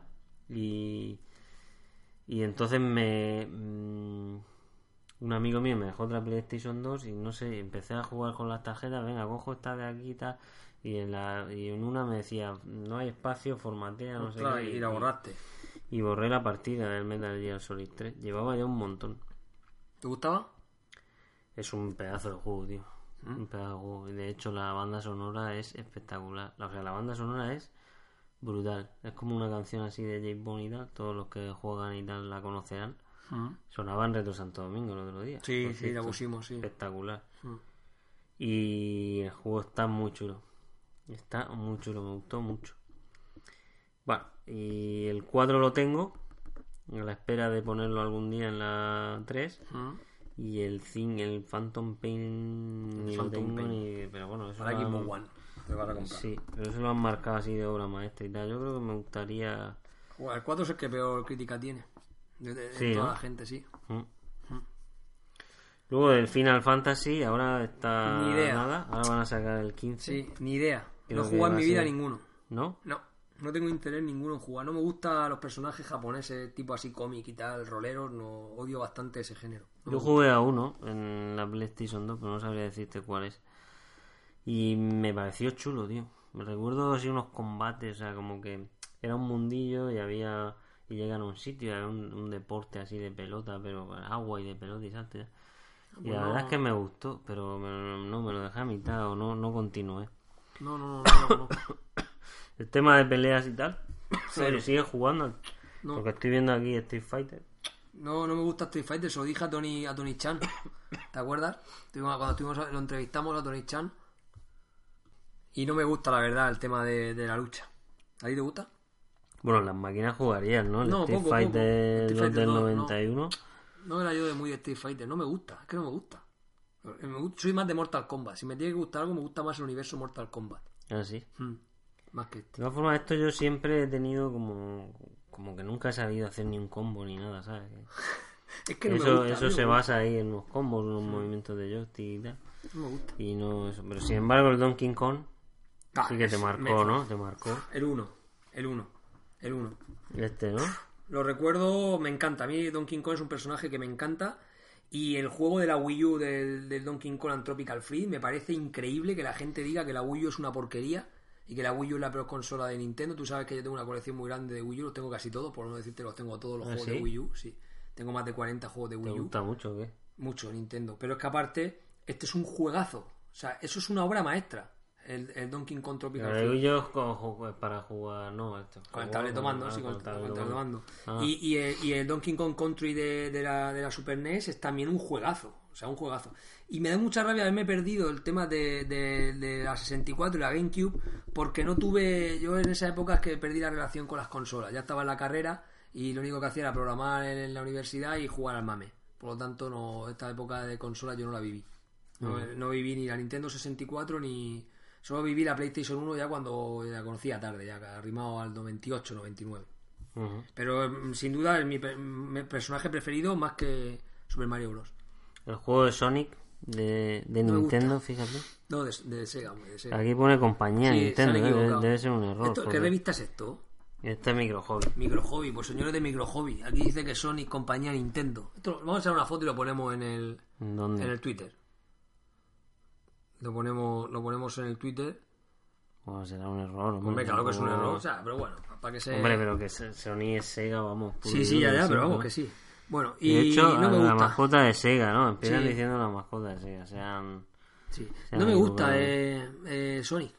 Me estresa. No me gusta ahí correr a toda leche. No, no me gusta. Ujú. O sea, que no lo has vivido yo tampoco. ¿eh? No. Eh, bueno, sí, lo he jugado. eh, con los críos lo he jugado cuando nos dio Diego, Diego Freniche. Nos regaló una, Master- una Mega Drive con el, con, el, Sega- Ah, con el Sonic. Jugamos, los críos les gusta y tal, pero a mí no me... La música es excepcional. ¿Vale? Pero no me gusta ese juego. Es que yo juego de plataformas, eh, quitando el Donkey Kong, el Tropical Free, no he encontrado... Yo me gustan los de Donkey Kong. Este personaje no, no tiene carisma para mí. Seguro que si alguno, algún jugón me, me- me colgaría vivo. Pero que yo te digo mi opinión, no, a mí no me gusta. Ahora, esta yo considero, la saga que viene ahora, considero que tenía que estar mucho antes. Que la saga de Castlevania. No solo me gusta, me enamora. Me encanta el Super Castlevania 4, he jugado más horas que en el emulador, vamos. El Castlevania 1, eh, el 3, mejor dicho, que es el, el 1 de, de la NES. El- yo le llamo el 3 porque es el, el de la NES. El bueno, lo- los otros no valieron un pimiento.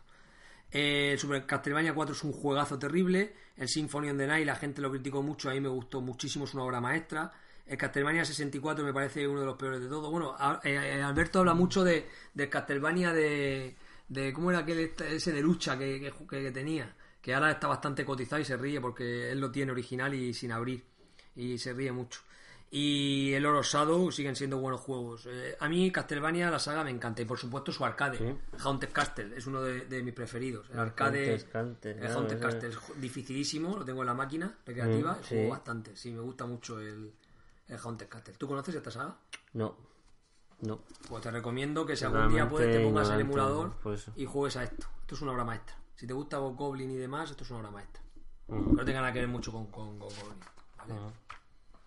Bueno, el FIFA, el famoso FIFA, que sí que. Pues yo no sabría cuál es cuando estuve yo por primera vez jugando al FIFA, desde luego que esos primeros sí, yo sí que me acuerdo. International Soccer FIFA. Yo me acuerdo del del 93. 90 y este. Este, el que era. No, este. El que era isométrico, el del 93. Que esto jugaba con mi amigo Sergio, que venía de mi casa, que yo tenía un PC, que me compré trabajando las patatas en el año 93. Mira, lo, lo compré en el 92. A este ya jugábamos. FIFA 1995, creo que se llamaba, aunque ponga 93. Y, y era. O sea, era isométrico. O sea, era como- ya, sí.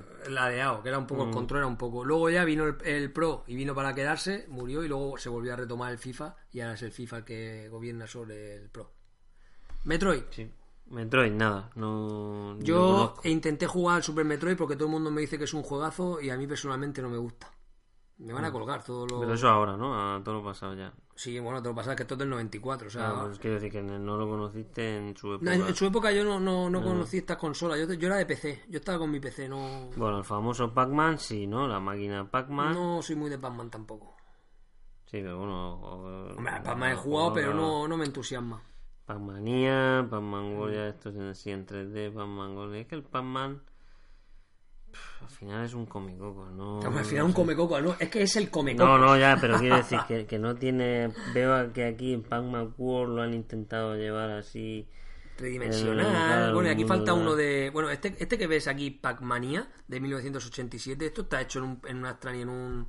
Y en un. En un Spectrum con Mad Mid Game, es lo mismo. Mm. Año 97, año 85, 86 también. O sea que esa saga está muy explotada.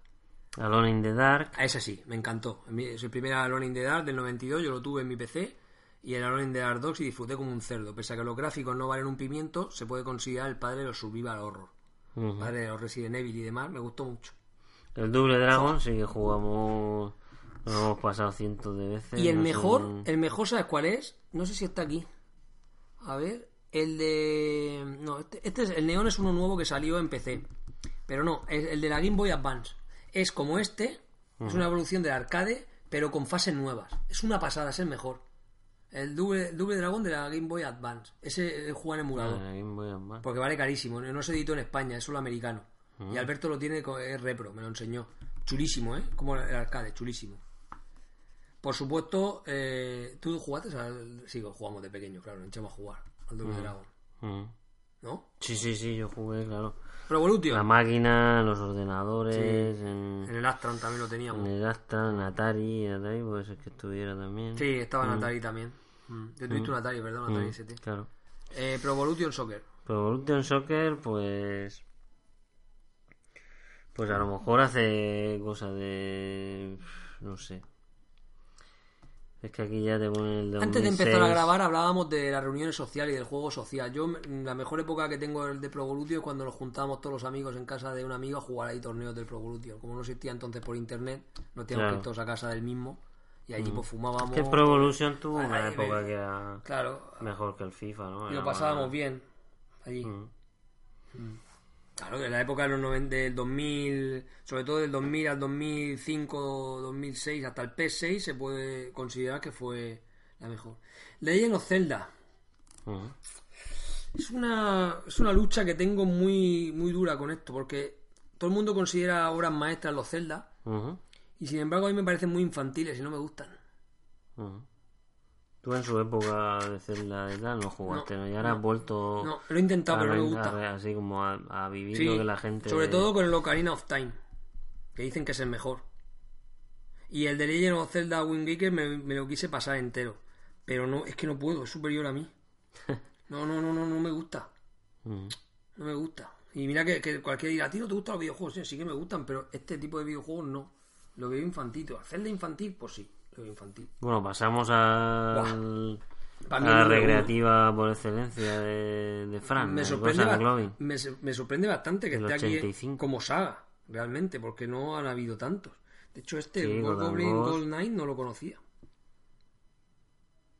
¿No? Coño, ¿y un Gold Goblin Online?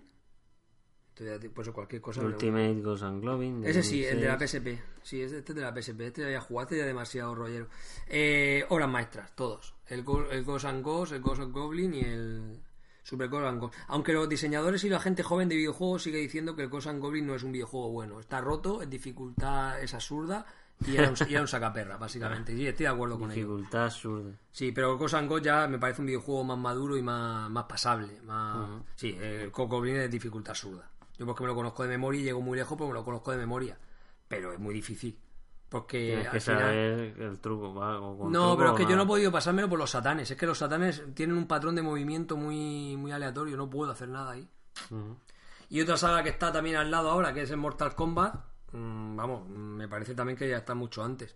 Para mi gusto antes que Street Fighter, aunque vendiera menos. Pero Mortal No. Kombat sí que me pareció la primera No, yo vez... sí que recuerdo la máquina, Claro, los recreativos. ¿Te acuerdas? Mm. Y que era la digitalización. cabezas Sí. Era la digi- digitalización de, de, de- digamos, del videojuego Mm, real ya, ¿no? mm, De- en, un, en un videojuego, el mundo real. Sí, en sí, un- sí. Es verdad. En un videojuego. Mega Man. ¿Tú has jugado a los Mega Man? Mega ¿no? Yo sí, cuando era pequeño con mi tío Mariano, a este, al primer Mega Man. De hecho, cuando es- cuento la anécdota aquí siempre, que cuando se enteró de que valían tanto dinero, los vendió por eBay, se sacó una pasta. Porque los tenía todos, se los compraba y le gustaban los Mega Man. Mm, Era divertido, juego de plataforma divertido. mm. Gran Theft Auto. Antes, antes Fauto, el San Andreas jugué yo en la...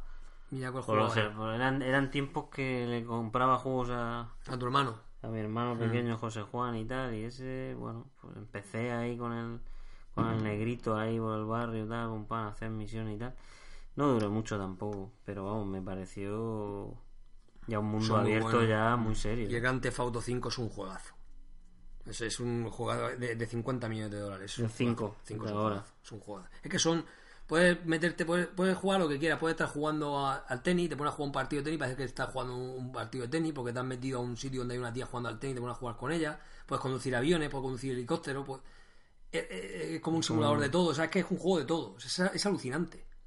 Joder, no sé Es alucinante. Cómo pueden hacer esas cosas, tío. Pero yo recuerdo jugar al 1.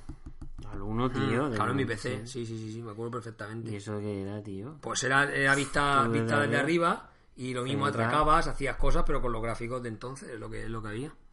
Ha ido evolucionando. Ninja Gaiden. Ninja Gaiden, vamos, no sé ni lo que es. Sí, yo jugaba al Shadow Warrior. El Shadow Warrior. Mm, Era una especie, yo, el doble dragón de los ninjas, pero muy difícil. Era muy difícil. De hecho, los nuevos yo ni, ni, ni he querido jugar, porque esto no hay quien lo, quien lo domine. Imposible. El Need for Speed. No me gusta conducir, por lo tanto no me gustan los coches. Yo jugué al Most Wanted, es muy bueno. Muy bien. Me- Tenía Ahí me reencontré con la Play 2 otra vez. ¿Ah, sí? Con el ¿Con Most Most Wanted? Wanted y... Muy chulo. Dragon Quest, no me gustan los, los roles japoneses. Dragon Quest... Me compré en un Retro Santo Domingo hace poco el... ¿Sí? Sí, uno, uno, no, no sé cuál es, el, el 8 creo. O el 7, el 7. ¿Sí? Sí. ¿Ya has jugado? Para jugar 5 minutos, tampoco me gustó mucho. Star Fox, no sé lo que es. Star Fox he comprado hace poco el de Wii U, que salió hace poquito, y tenía el de Super Nintendo. A mí el de Super Nintendo no me gustó. Es que yo, con todo respeto, o sea, no están chulos y a la gente le gusta, pero yo es que un zorro conduciendo un avión no lo veo. No lo veo. De hecho tiene la caja ahí, la puedes ver. Zorro donde... Es la caja esa que hay ahí Sí, del sí, Wii U. sí, sí. Un zorro conduciendo un avión, no. Bueno, no pilotando, conduciendo. Bueno, pilotando, vale, como se diga. Vale. Gauntlet. Mm. Chulísimo. el Gauntlet. Hay uno nuevo que han sacado ahora que es Dios, este. este, mi hermano y yo, claro. maravilloso. Maravilloso. En- Eso que encontrabas la puerta, y Sí. Mm. los fantasmas y eso, eso son horas de Era vicio. un mago, un guerrero, era como muy parecido a Golden Axe, ahora Mm. se lo llamamos nosotros de, los de los laberintos, muy chulo. Fíjate, de hecho no lo tenemos en la recreativa que hicimos, están todas las máquinas de... ¿Y ya está Gauntlet? y no está el Gauntlet. ¿No? Yo creo que sí Me que bajaré que estar, la ¿eh? room. Sí pondré, que tiene que estar. Que no está, en la G no está. A ver, no sé. Shinobi. Shinobi, es un juegazo. También tenía que estar mucho antes. Si te das cuenta, al Shinobi yo final, recuerdo haber estado en tu casa y te pasabas el Shinobi. entero no. A partir de la quinta pantalla se me hacía Sí, bueno, imposible. sí. Alguna vez estuve muy, muy cerca de pasármelo, pero sí, son cinco pantallas, pero. Pero o sea, cinco fases, pero sí, sí Sí, que. estuviste Tuve, al final he ahí. llegado, al final he llegado, sí, tuve viciado un tiempo. Pero todo esto ya no lo conozco. Si te das cuenta, nosotros somos ya más ochenteros, más tecno-nostálgicos. Nos Mm. gustan los juegos, y de hecho son las últimas sagas. De los Darius, ni puñetero. Pero eso es lo del Darius Alpha ese No, que tanto habla. No, Darius Alpha es el juego ese de. Que han buscado que han buscado que lo tiene Paco Navarro. Sí. Si no lo ha vendido. Sí que lo ha vendido ya. Pues ya. Y ya está, pues eso se ha demostrado que yo soy un jugón de pacotilla y tú Pues yo, pues, yo deja de. A ver, no te creas, ¿eh? conocimiento, no... No, no te creas. No te creas. Bueno, ahora está viciado a las nuevas. A las nuevas consolas, bueno, tampoco. Souls, porque me han operado, no. sí. Me han operado, he podido descubrir el Dark Soul, cosa que no tenía que haber hecho. Pero bueno. Pero tampoco tengo mucho tiempo, la verdad. Bueno, pues cuéntanos en el apartado del nostálgico cómo fue Retro Santo Domingo.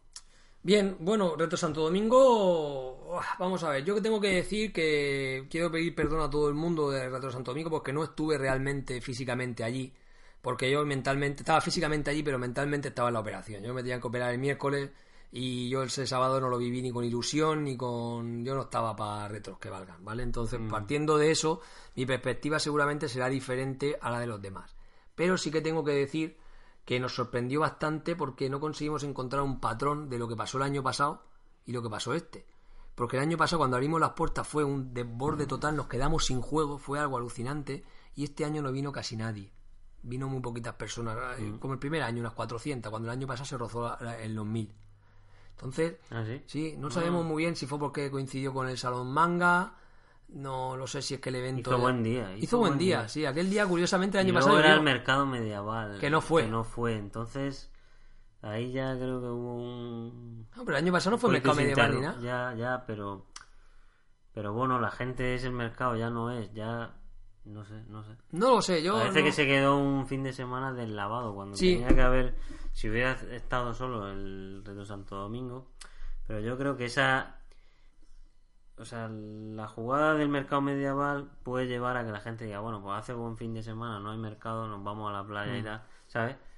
no lo sé no lo sé Bueno, yo ya te digo que yo, eh, por lo demás, fue genial. O sea, vino Ignacio, todos los de fase bonus, que nos hicieron, vino gente de Barcelona, vino gente de Zaragoza, de Bilbao, John Cortázar y tal. Bueno, en fin, eh, fue bestial. Jugaron, lo pasamos bien, Diego Freniche. Encima el curso también, que estaba Había programado. manga has dicho manga en Alicante que Sí, esa un manga en Alicante, sí. A mí me dijeron que sí, yo lo estuve hablando con, con los de Arcaic y tal, y sí me dijeron, sí, sí que tiene que ver, porque la gente la gente se va a ir, tío. No sé. ¿No? Sí, puede ser, no lo Porque sé. también Yo- es un mundillo, la gente que le gusta el retro le gusta también ese, ese tipo de cosas. Desde luego, eh, lo que fue o a lo que mejor de viniera- las pedanías y todo eso. Sí, se- no sé. Pues tiramos Que- para Alicante. Que viniera gente a, a exponer y demás, como no ha venido nunca, los podcasts estuvieron geniales, están subidos y la aceptación de fuera, digamos, increíble. La aceptación por parte de alumno, profesorado y demás, bah, deja mucho que desear. Y, y gente de Orihuela, pues la verdad es que un poco lamentable. Yo me esperaba más. O sea, esperaba ya que haberse asentado el tercer año, sí, sacamos 2.000 kilos de comida, que con la tontería agradecemos hasta el último kilo de comida que, que conseguimos con- conseguir. Fueron 2.000 kilos. Pero el año pasado que fue diferente. El año pasado fue tuvo esa magia de que, de, de que nos quedamos sin juego. Este año hicimos venir al de videojuegos por alimentos con juegos de Madrid por, por la previsión de que nos podíamos quedar también sin videojuegos como el año pasado. Y cuando vi el año pasado nos quedamos sin videojuegos. Qué fuerte. Y, y este año que yo esperaba, sobró, se llevó, o sea, sobró un montón. Y yo que se me quedé un poco frío. Me cabré bastante. No, no con nadie, ni como conmigo mismo, Ya. ojo al primero. Pero no sé, eh, no sé por qué el año pasado sí, este año no. En fin, no, no terminé contento. De hecho, no sé si va a haber el año que viene, porque a día de hoy, si me preguntas, te diré que no. Yo estoy un poco descontento, porque cuesta mucho montar eso. Claro, se recibe muy poca ayuda si luego realmente no, no la gente no, no viene. Y es lo que tiene. Los eventos, lo decía Pablo Avilés, el primer año fue una incógnita, yo quedé muy contento porque era el primer año conseguimos 2.000 kilos, oye, Claro, la participación del colegio, la implicación. claro, son, muchas, son muchos factores. El segundo año nos desbordó, o sea, el segundo año es que tú acuerdas del año pasado cuando tú lo contabas, de, de que la gente la haciendo cola, o sea, yo... Claro, claro, claro. Yo tuve que hacer cola. Fue brutal. Fue- o sea, que nos quedamos sin videojuegos, gente con carros, fue alucinante. Y este año, igual que el primero, nada. No sé. Mm, Yo lo analicé con Pastoral y no sé, no, no tengo todas conmigo para poder repetir. No lo sé. Estoy un poco, ya te digo, estoy un poco triste porque la verdad es que yo esperaba más.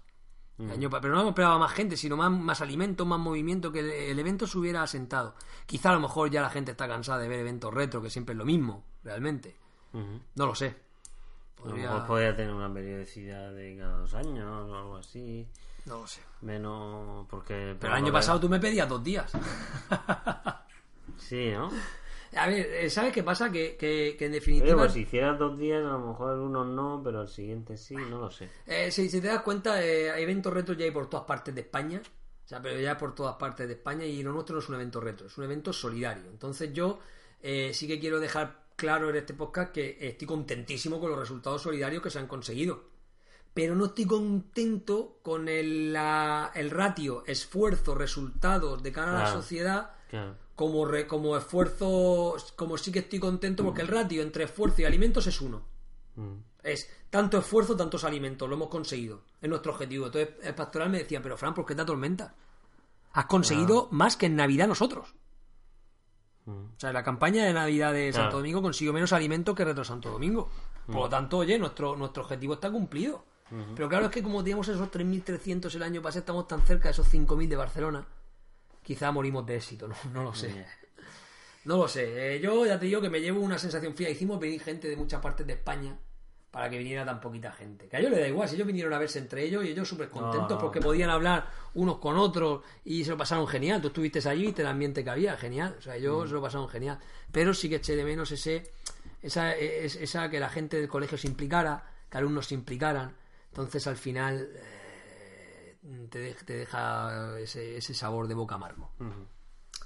Bueno, pues a ver si con el paso de los meses lo enfoca de, se enfoca de otra manera. O no se enfoca, no o lo lo sé. veré. analizas y no lo, no lo haces, pero lo haces al, No lo sé. al año siguiente, ¿sabes? El- El año pasado tenía muy claro, este año no lo tengo claro. No salía muy contento. No sé, a lo mejor era porque ya te digo que tengo distorsionada la realidad, seguramente porque la operación era el miércoles y mi cabeza estaba en la A mí operación. me gustó, a mí me gustó. Yo Eso, hacía- dame tu opinión, que es. No, no, hacía buen día. Llegamos, eh, sorteabais una Bartop. Eh, hacía un día agradable. Los, los, los, los puntos de venta y tal tenían cosas muy interesantes. Me cogí. Hay unos manditos retro USB tal, y en plan para ponérselo a la Blackberry Pi y tal que van USB no que van por Bluetooth Sí, ¿te pasaste bien ahí en el retro tú? y sí, y luego la comida estuvo muy bien. Mm, Yo pasé un buen día, pero claro, mm, al final sí que vi cierta falta de movimiento. No sé si habría que ser eh, videojuegos por alimentos y no llamarle Reto Santo Domingo y meter cosas más modernas. de- Tú eres publicista y marketing, a lo mejor con tu asesoramiento podemos darle una vuelta a esto. Pues sí, pues sí. po- a- Podría enfocarse eh, y darle un puntillo a que no se que no se enfoque tanto a un nicho de a un nicho, Retro, a sí. un nicho retro, claro, de, de- de gente que es minoritaria, ¿no? Que ahora está Pero más una- extendido y tal. sí, pero hay un tema, a lo mejor si una, de las conferencias Claro, fuera más moderna, Randall, Randall Monday vino a hablar. Si Randall Monday más moderno que eso no puede ser. Pues vale, pues venga, ahí me equivoco. Si uno de, los puestos vendieran super ofertas de Xbox One, del PlayStation. Pero venden de la 3, Xbox 360, por ejemplo. Yo, no, yo creo que es un tema, o sea, eh, que sea retro es un tema que yo enfoco como pedagógico. O sea, para que los chavales, los padres y demás vean de dónde viene todo lo que hay hoy en día. Ujú. Porque viene de ahí. Pero bueno, quizá ya te digo que puede ser que esté muy explotada la fórmula, pueden ser muchas cosas, no lo sé. No soy capaz de, como decía eh, mi, mi compañero doctor José Vicente, ya me decía que llevamos muy poco tiempo para establecer patrones. Mm, O sea, claro. con tres años no puedo decir que el primer año fue una Y manera. Es que quizás este es normal y lo otro fue explosivo. Puede o ser. sea, no es que esto sea que ha caído, sino que. Y lo más curioso, no, ¿sabes qué? no, Que el año no. pasado llovió. Y estaba que lloviendo gente. Seguramente la gente dijo, ¿dónde vamos? Pues jugar a las máquinas allí. Sí, no, hizo un día, día no, hizo un día bastante desagradable en ese aspecto, o sea, de lluvia, de. de viento y la gente ahí, y había un montón de gente ahí, hasta bastante. Sin embargo, este año que ha hecho buen día, a lo mejor la gente se piró. También es verdad que veníamos después de la Semana Santa y no A lo dio mejor tiempo con el a- mercado medieval lo hubiera eclipsado en vez de ayudar y no hubiera habido tanta gente, quién sabe. Yo no lo sé. Pero bueno, afluencia de gente hubiera habido. ¿Sabes lo que te seguro. digo? Que 7.500 kilos en tres años. No está mal. Está muy bien. No está mal. La, la iniciativa y Pablo Avilés, darle las gracias. Desde luego que si no se hace, alguien lo va. Lo, Sí, lo sí, eso va- se hace en toda España. Si no... No, pero quiero decir que alguien lo, lo, lo- notará más que tú y que yo. O sea, en el sentido de las personas que, No, a ver, que a ver, reciben esos Si yo no hago. Retro Santo Domingo, no te preocupes que haremos otra cosa solidaria. Claro, o sea, bueno, eh, si no lo enfocamos por las máquinas, lo enfocaremos de otra manera. Pero hacerse se hará algo solidario como se hace siempre en nuestra en nuestro colegio, porque, bueno, pese a que ahora Una estamos. cena con Francisco Luis Fernández. Una puja, Una, ¿no? una puja, una puja. Oye, pues más de una buena idea, a lo mejor, para el tema solidario, hacer eso, buscar un personaje que se preste a eso para el fin solidario, que sea importante y lo recaudado vaya a Caritas. No sería una mala idea. Lo que falta encontrar con quién. Claro. Bueno, Con, con, con Pablo Iglesias y Podemos, que tan de moda está y nos quiere quitar el colegio concertado. A lo mejor los podemos invitar a los de compromiso y a los que nos quieren quitar el colegio concertado que vengan a, Santo Domingo. a Reto Santo Domingo. Y nada, Bueno, nada, antes de acabar, eh, decir una cosa importante, ¿no? Es... importante es que es el último episodio de Ya. Pensando como pollo. Bueno, este episodio se va a titular Un adiós o hasta la keynote, ¿no? Sí, Eh, nosotros hemos... ¿Cuánto tiempo llevamos ya? ¿Cuánto Seis años ya. ¿Seis años, tío? sí, si no me equivoco, llevamos, llevamos seis años. Ya desde el 2011, sí, cinco años. Noviembre de 2011 creo que fue. Si no recuerdo, si no recuerdo mal. Pero bueno, todo tiene un final. Es que, a ver, eh, nosotros llevamos haciendo este podcast un montón de tiempo.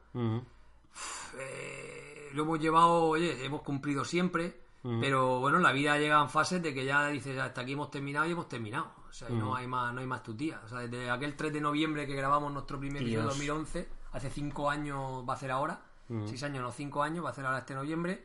Y bueno, eh, yo estoy contento, ¿no? Contentísimo. No, Esto no, no, se va a perder. Esto se va a quedar para todas las personas que vayan a querer consultarlo siempre.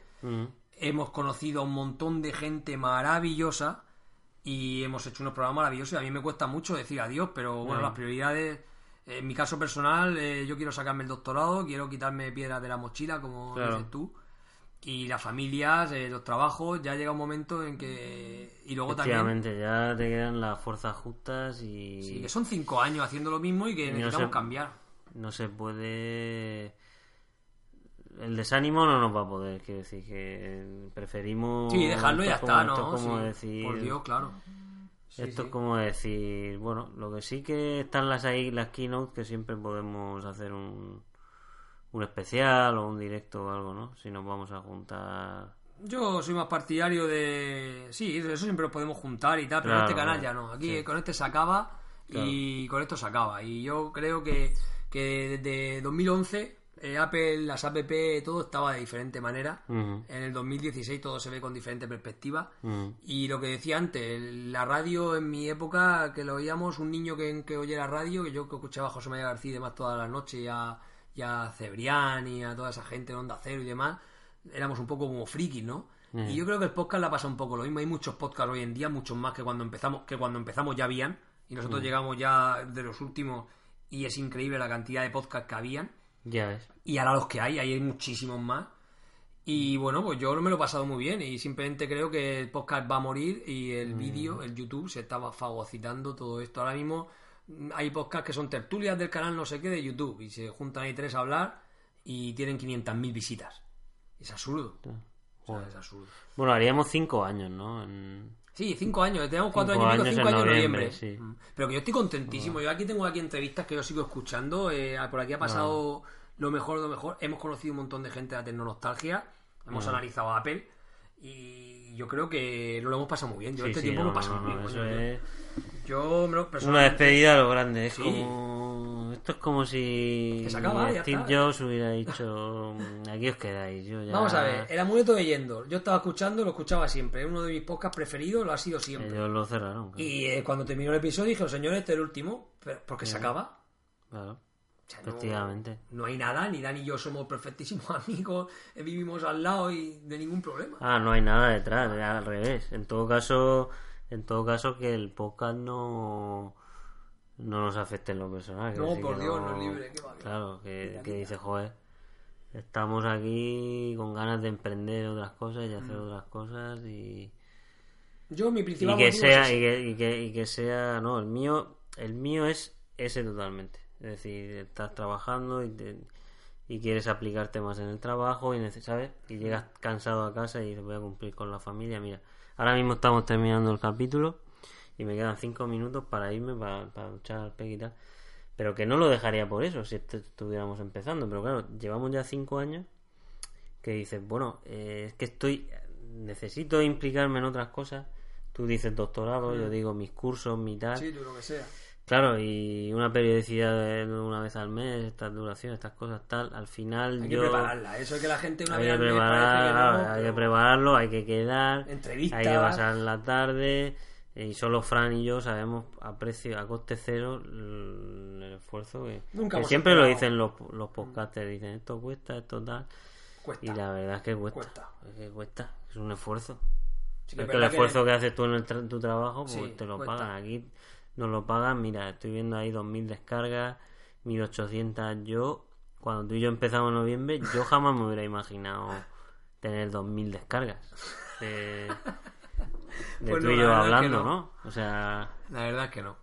A lo mejor empezamos con 40. cuando 40 empezamos. y 10 y 15 y 20 y bueno, poco a poco se empezó, sí. Al final hemos conseguido, bueno, hay episodios muy buenos, eh, realmente que episodios buenísimos que yo sigo escuchando. Hay, hay episodios a- atemporales totalmente. Sí, sí, sí, por supuesto. Eso es genial, Pues ya tío. está, yo sigo escuchando, Y pero yo llegado- ahora con tiempo los volveré a escuchar y yo escucho un estoy leyendo por ahí Nacho Las Heras, Brutales. eh, divulgando con Carlos Llosa, Frensa. son todos, sí, con Diego Feniche cuando nos habló de la amiga, yo qué sé, yo no me lo pasa muy bien, he conocido a gente excepcional, pero yo personalmente que yo quiero dedicarme al doctorado y quiero quitarme todo lo, Claro. lo que ya, o sea, quitarme las piedras de la mochila. O sea, Sí, sí, no, que está... Porque mi ilusión lo quiero hacer y lo voy a hacer. Entonces eh, Y terminé. yo también, y yo también... Ya, ya el cansancio y eso, o sea, la- las cosas de, de dedicarse... Tengo que hacer cursos, tengo que hacer cosas. Y Antiguamente el podcast era una manera un poco de, de- Pero es que hoy en día con los canales de YouTube y tal, si es que yo creo que no da tiempo ni que la no- noticia se produzca. O sea, es que es normal las crisis en el periodismo que hay, pero Dios mío, si no se ha tirado nadie, alguien un peo y ya están diciendo por ahí a qué huele. O sea, si es que es, es Sí, algo- que quiere decir que cuando subamos este podcast... Pero bueno, el que nos escucha a nosotros No, es por sí, oírte a ti, oír, por ya, a mí, la anécdota. Tampoco van a sacar... eh, muchas a ver qué ha pasado No, en el mundo Apple no, voy a ponerme no. pensando como bueno es una visión, una visión de una persona. más bien sería la- claro Yo me despido Y- simplemente agradeciéndole a todo el mundo el, la diferencia que ha tenido con nosotros, la cantidad de amigos que se quedan en- ahí y que los vamos a tener siempre y que, Sí. bueno, daros las gracias a todos y, y a- si habéis llegado hasta aquí, hasta que no es el episodio 62, llevamos más de 100 ya. ¿Cuántos audios lo pone aquí? Los audios que llevamos que llevamos ya, porque realmente mm, no son... O sea, realmente no son 65 epi- 63 episodios. te han subido en Están las subidas dos do- o tres partes muchas veces. Entonces, Mm. no sé si aquí nos dirán los que llevamos, llevamos ya un montón. No sé, vamos, rozamos los 100 ya. O sea, que son no, muchos. lo sé cuenta Son muchos. mm, Y nada, pues yo, yo que queréis estadísticas ahí no sale Pues no sé exactamente los audios que, que, que llevamos. Llevamos 100.000 descargas en total eso está muy bien Sí, es verdad, lo pone aquí. 100.000 descargas nos han oído en, Chi- en China En China, sí. Sí, 110.000 descargas, no está mal. Bueno, 110.000 descargas bueno con eso nos quedamos.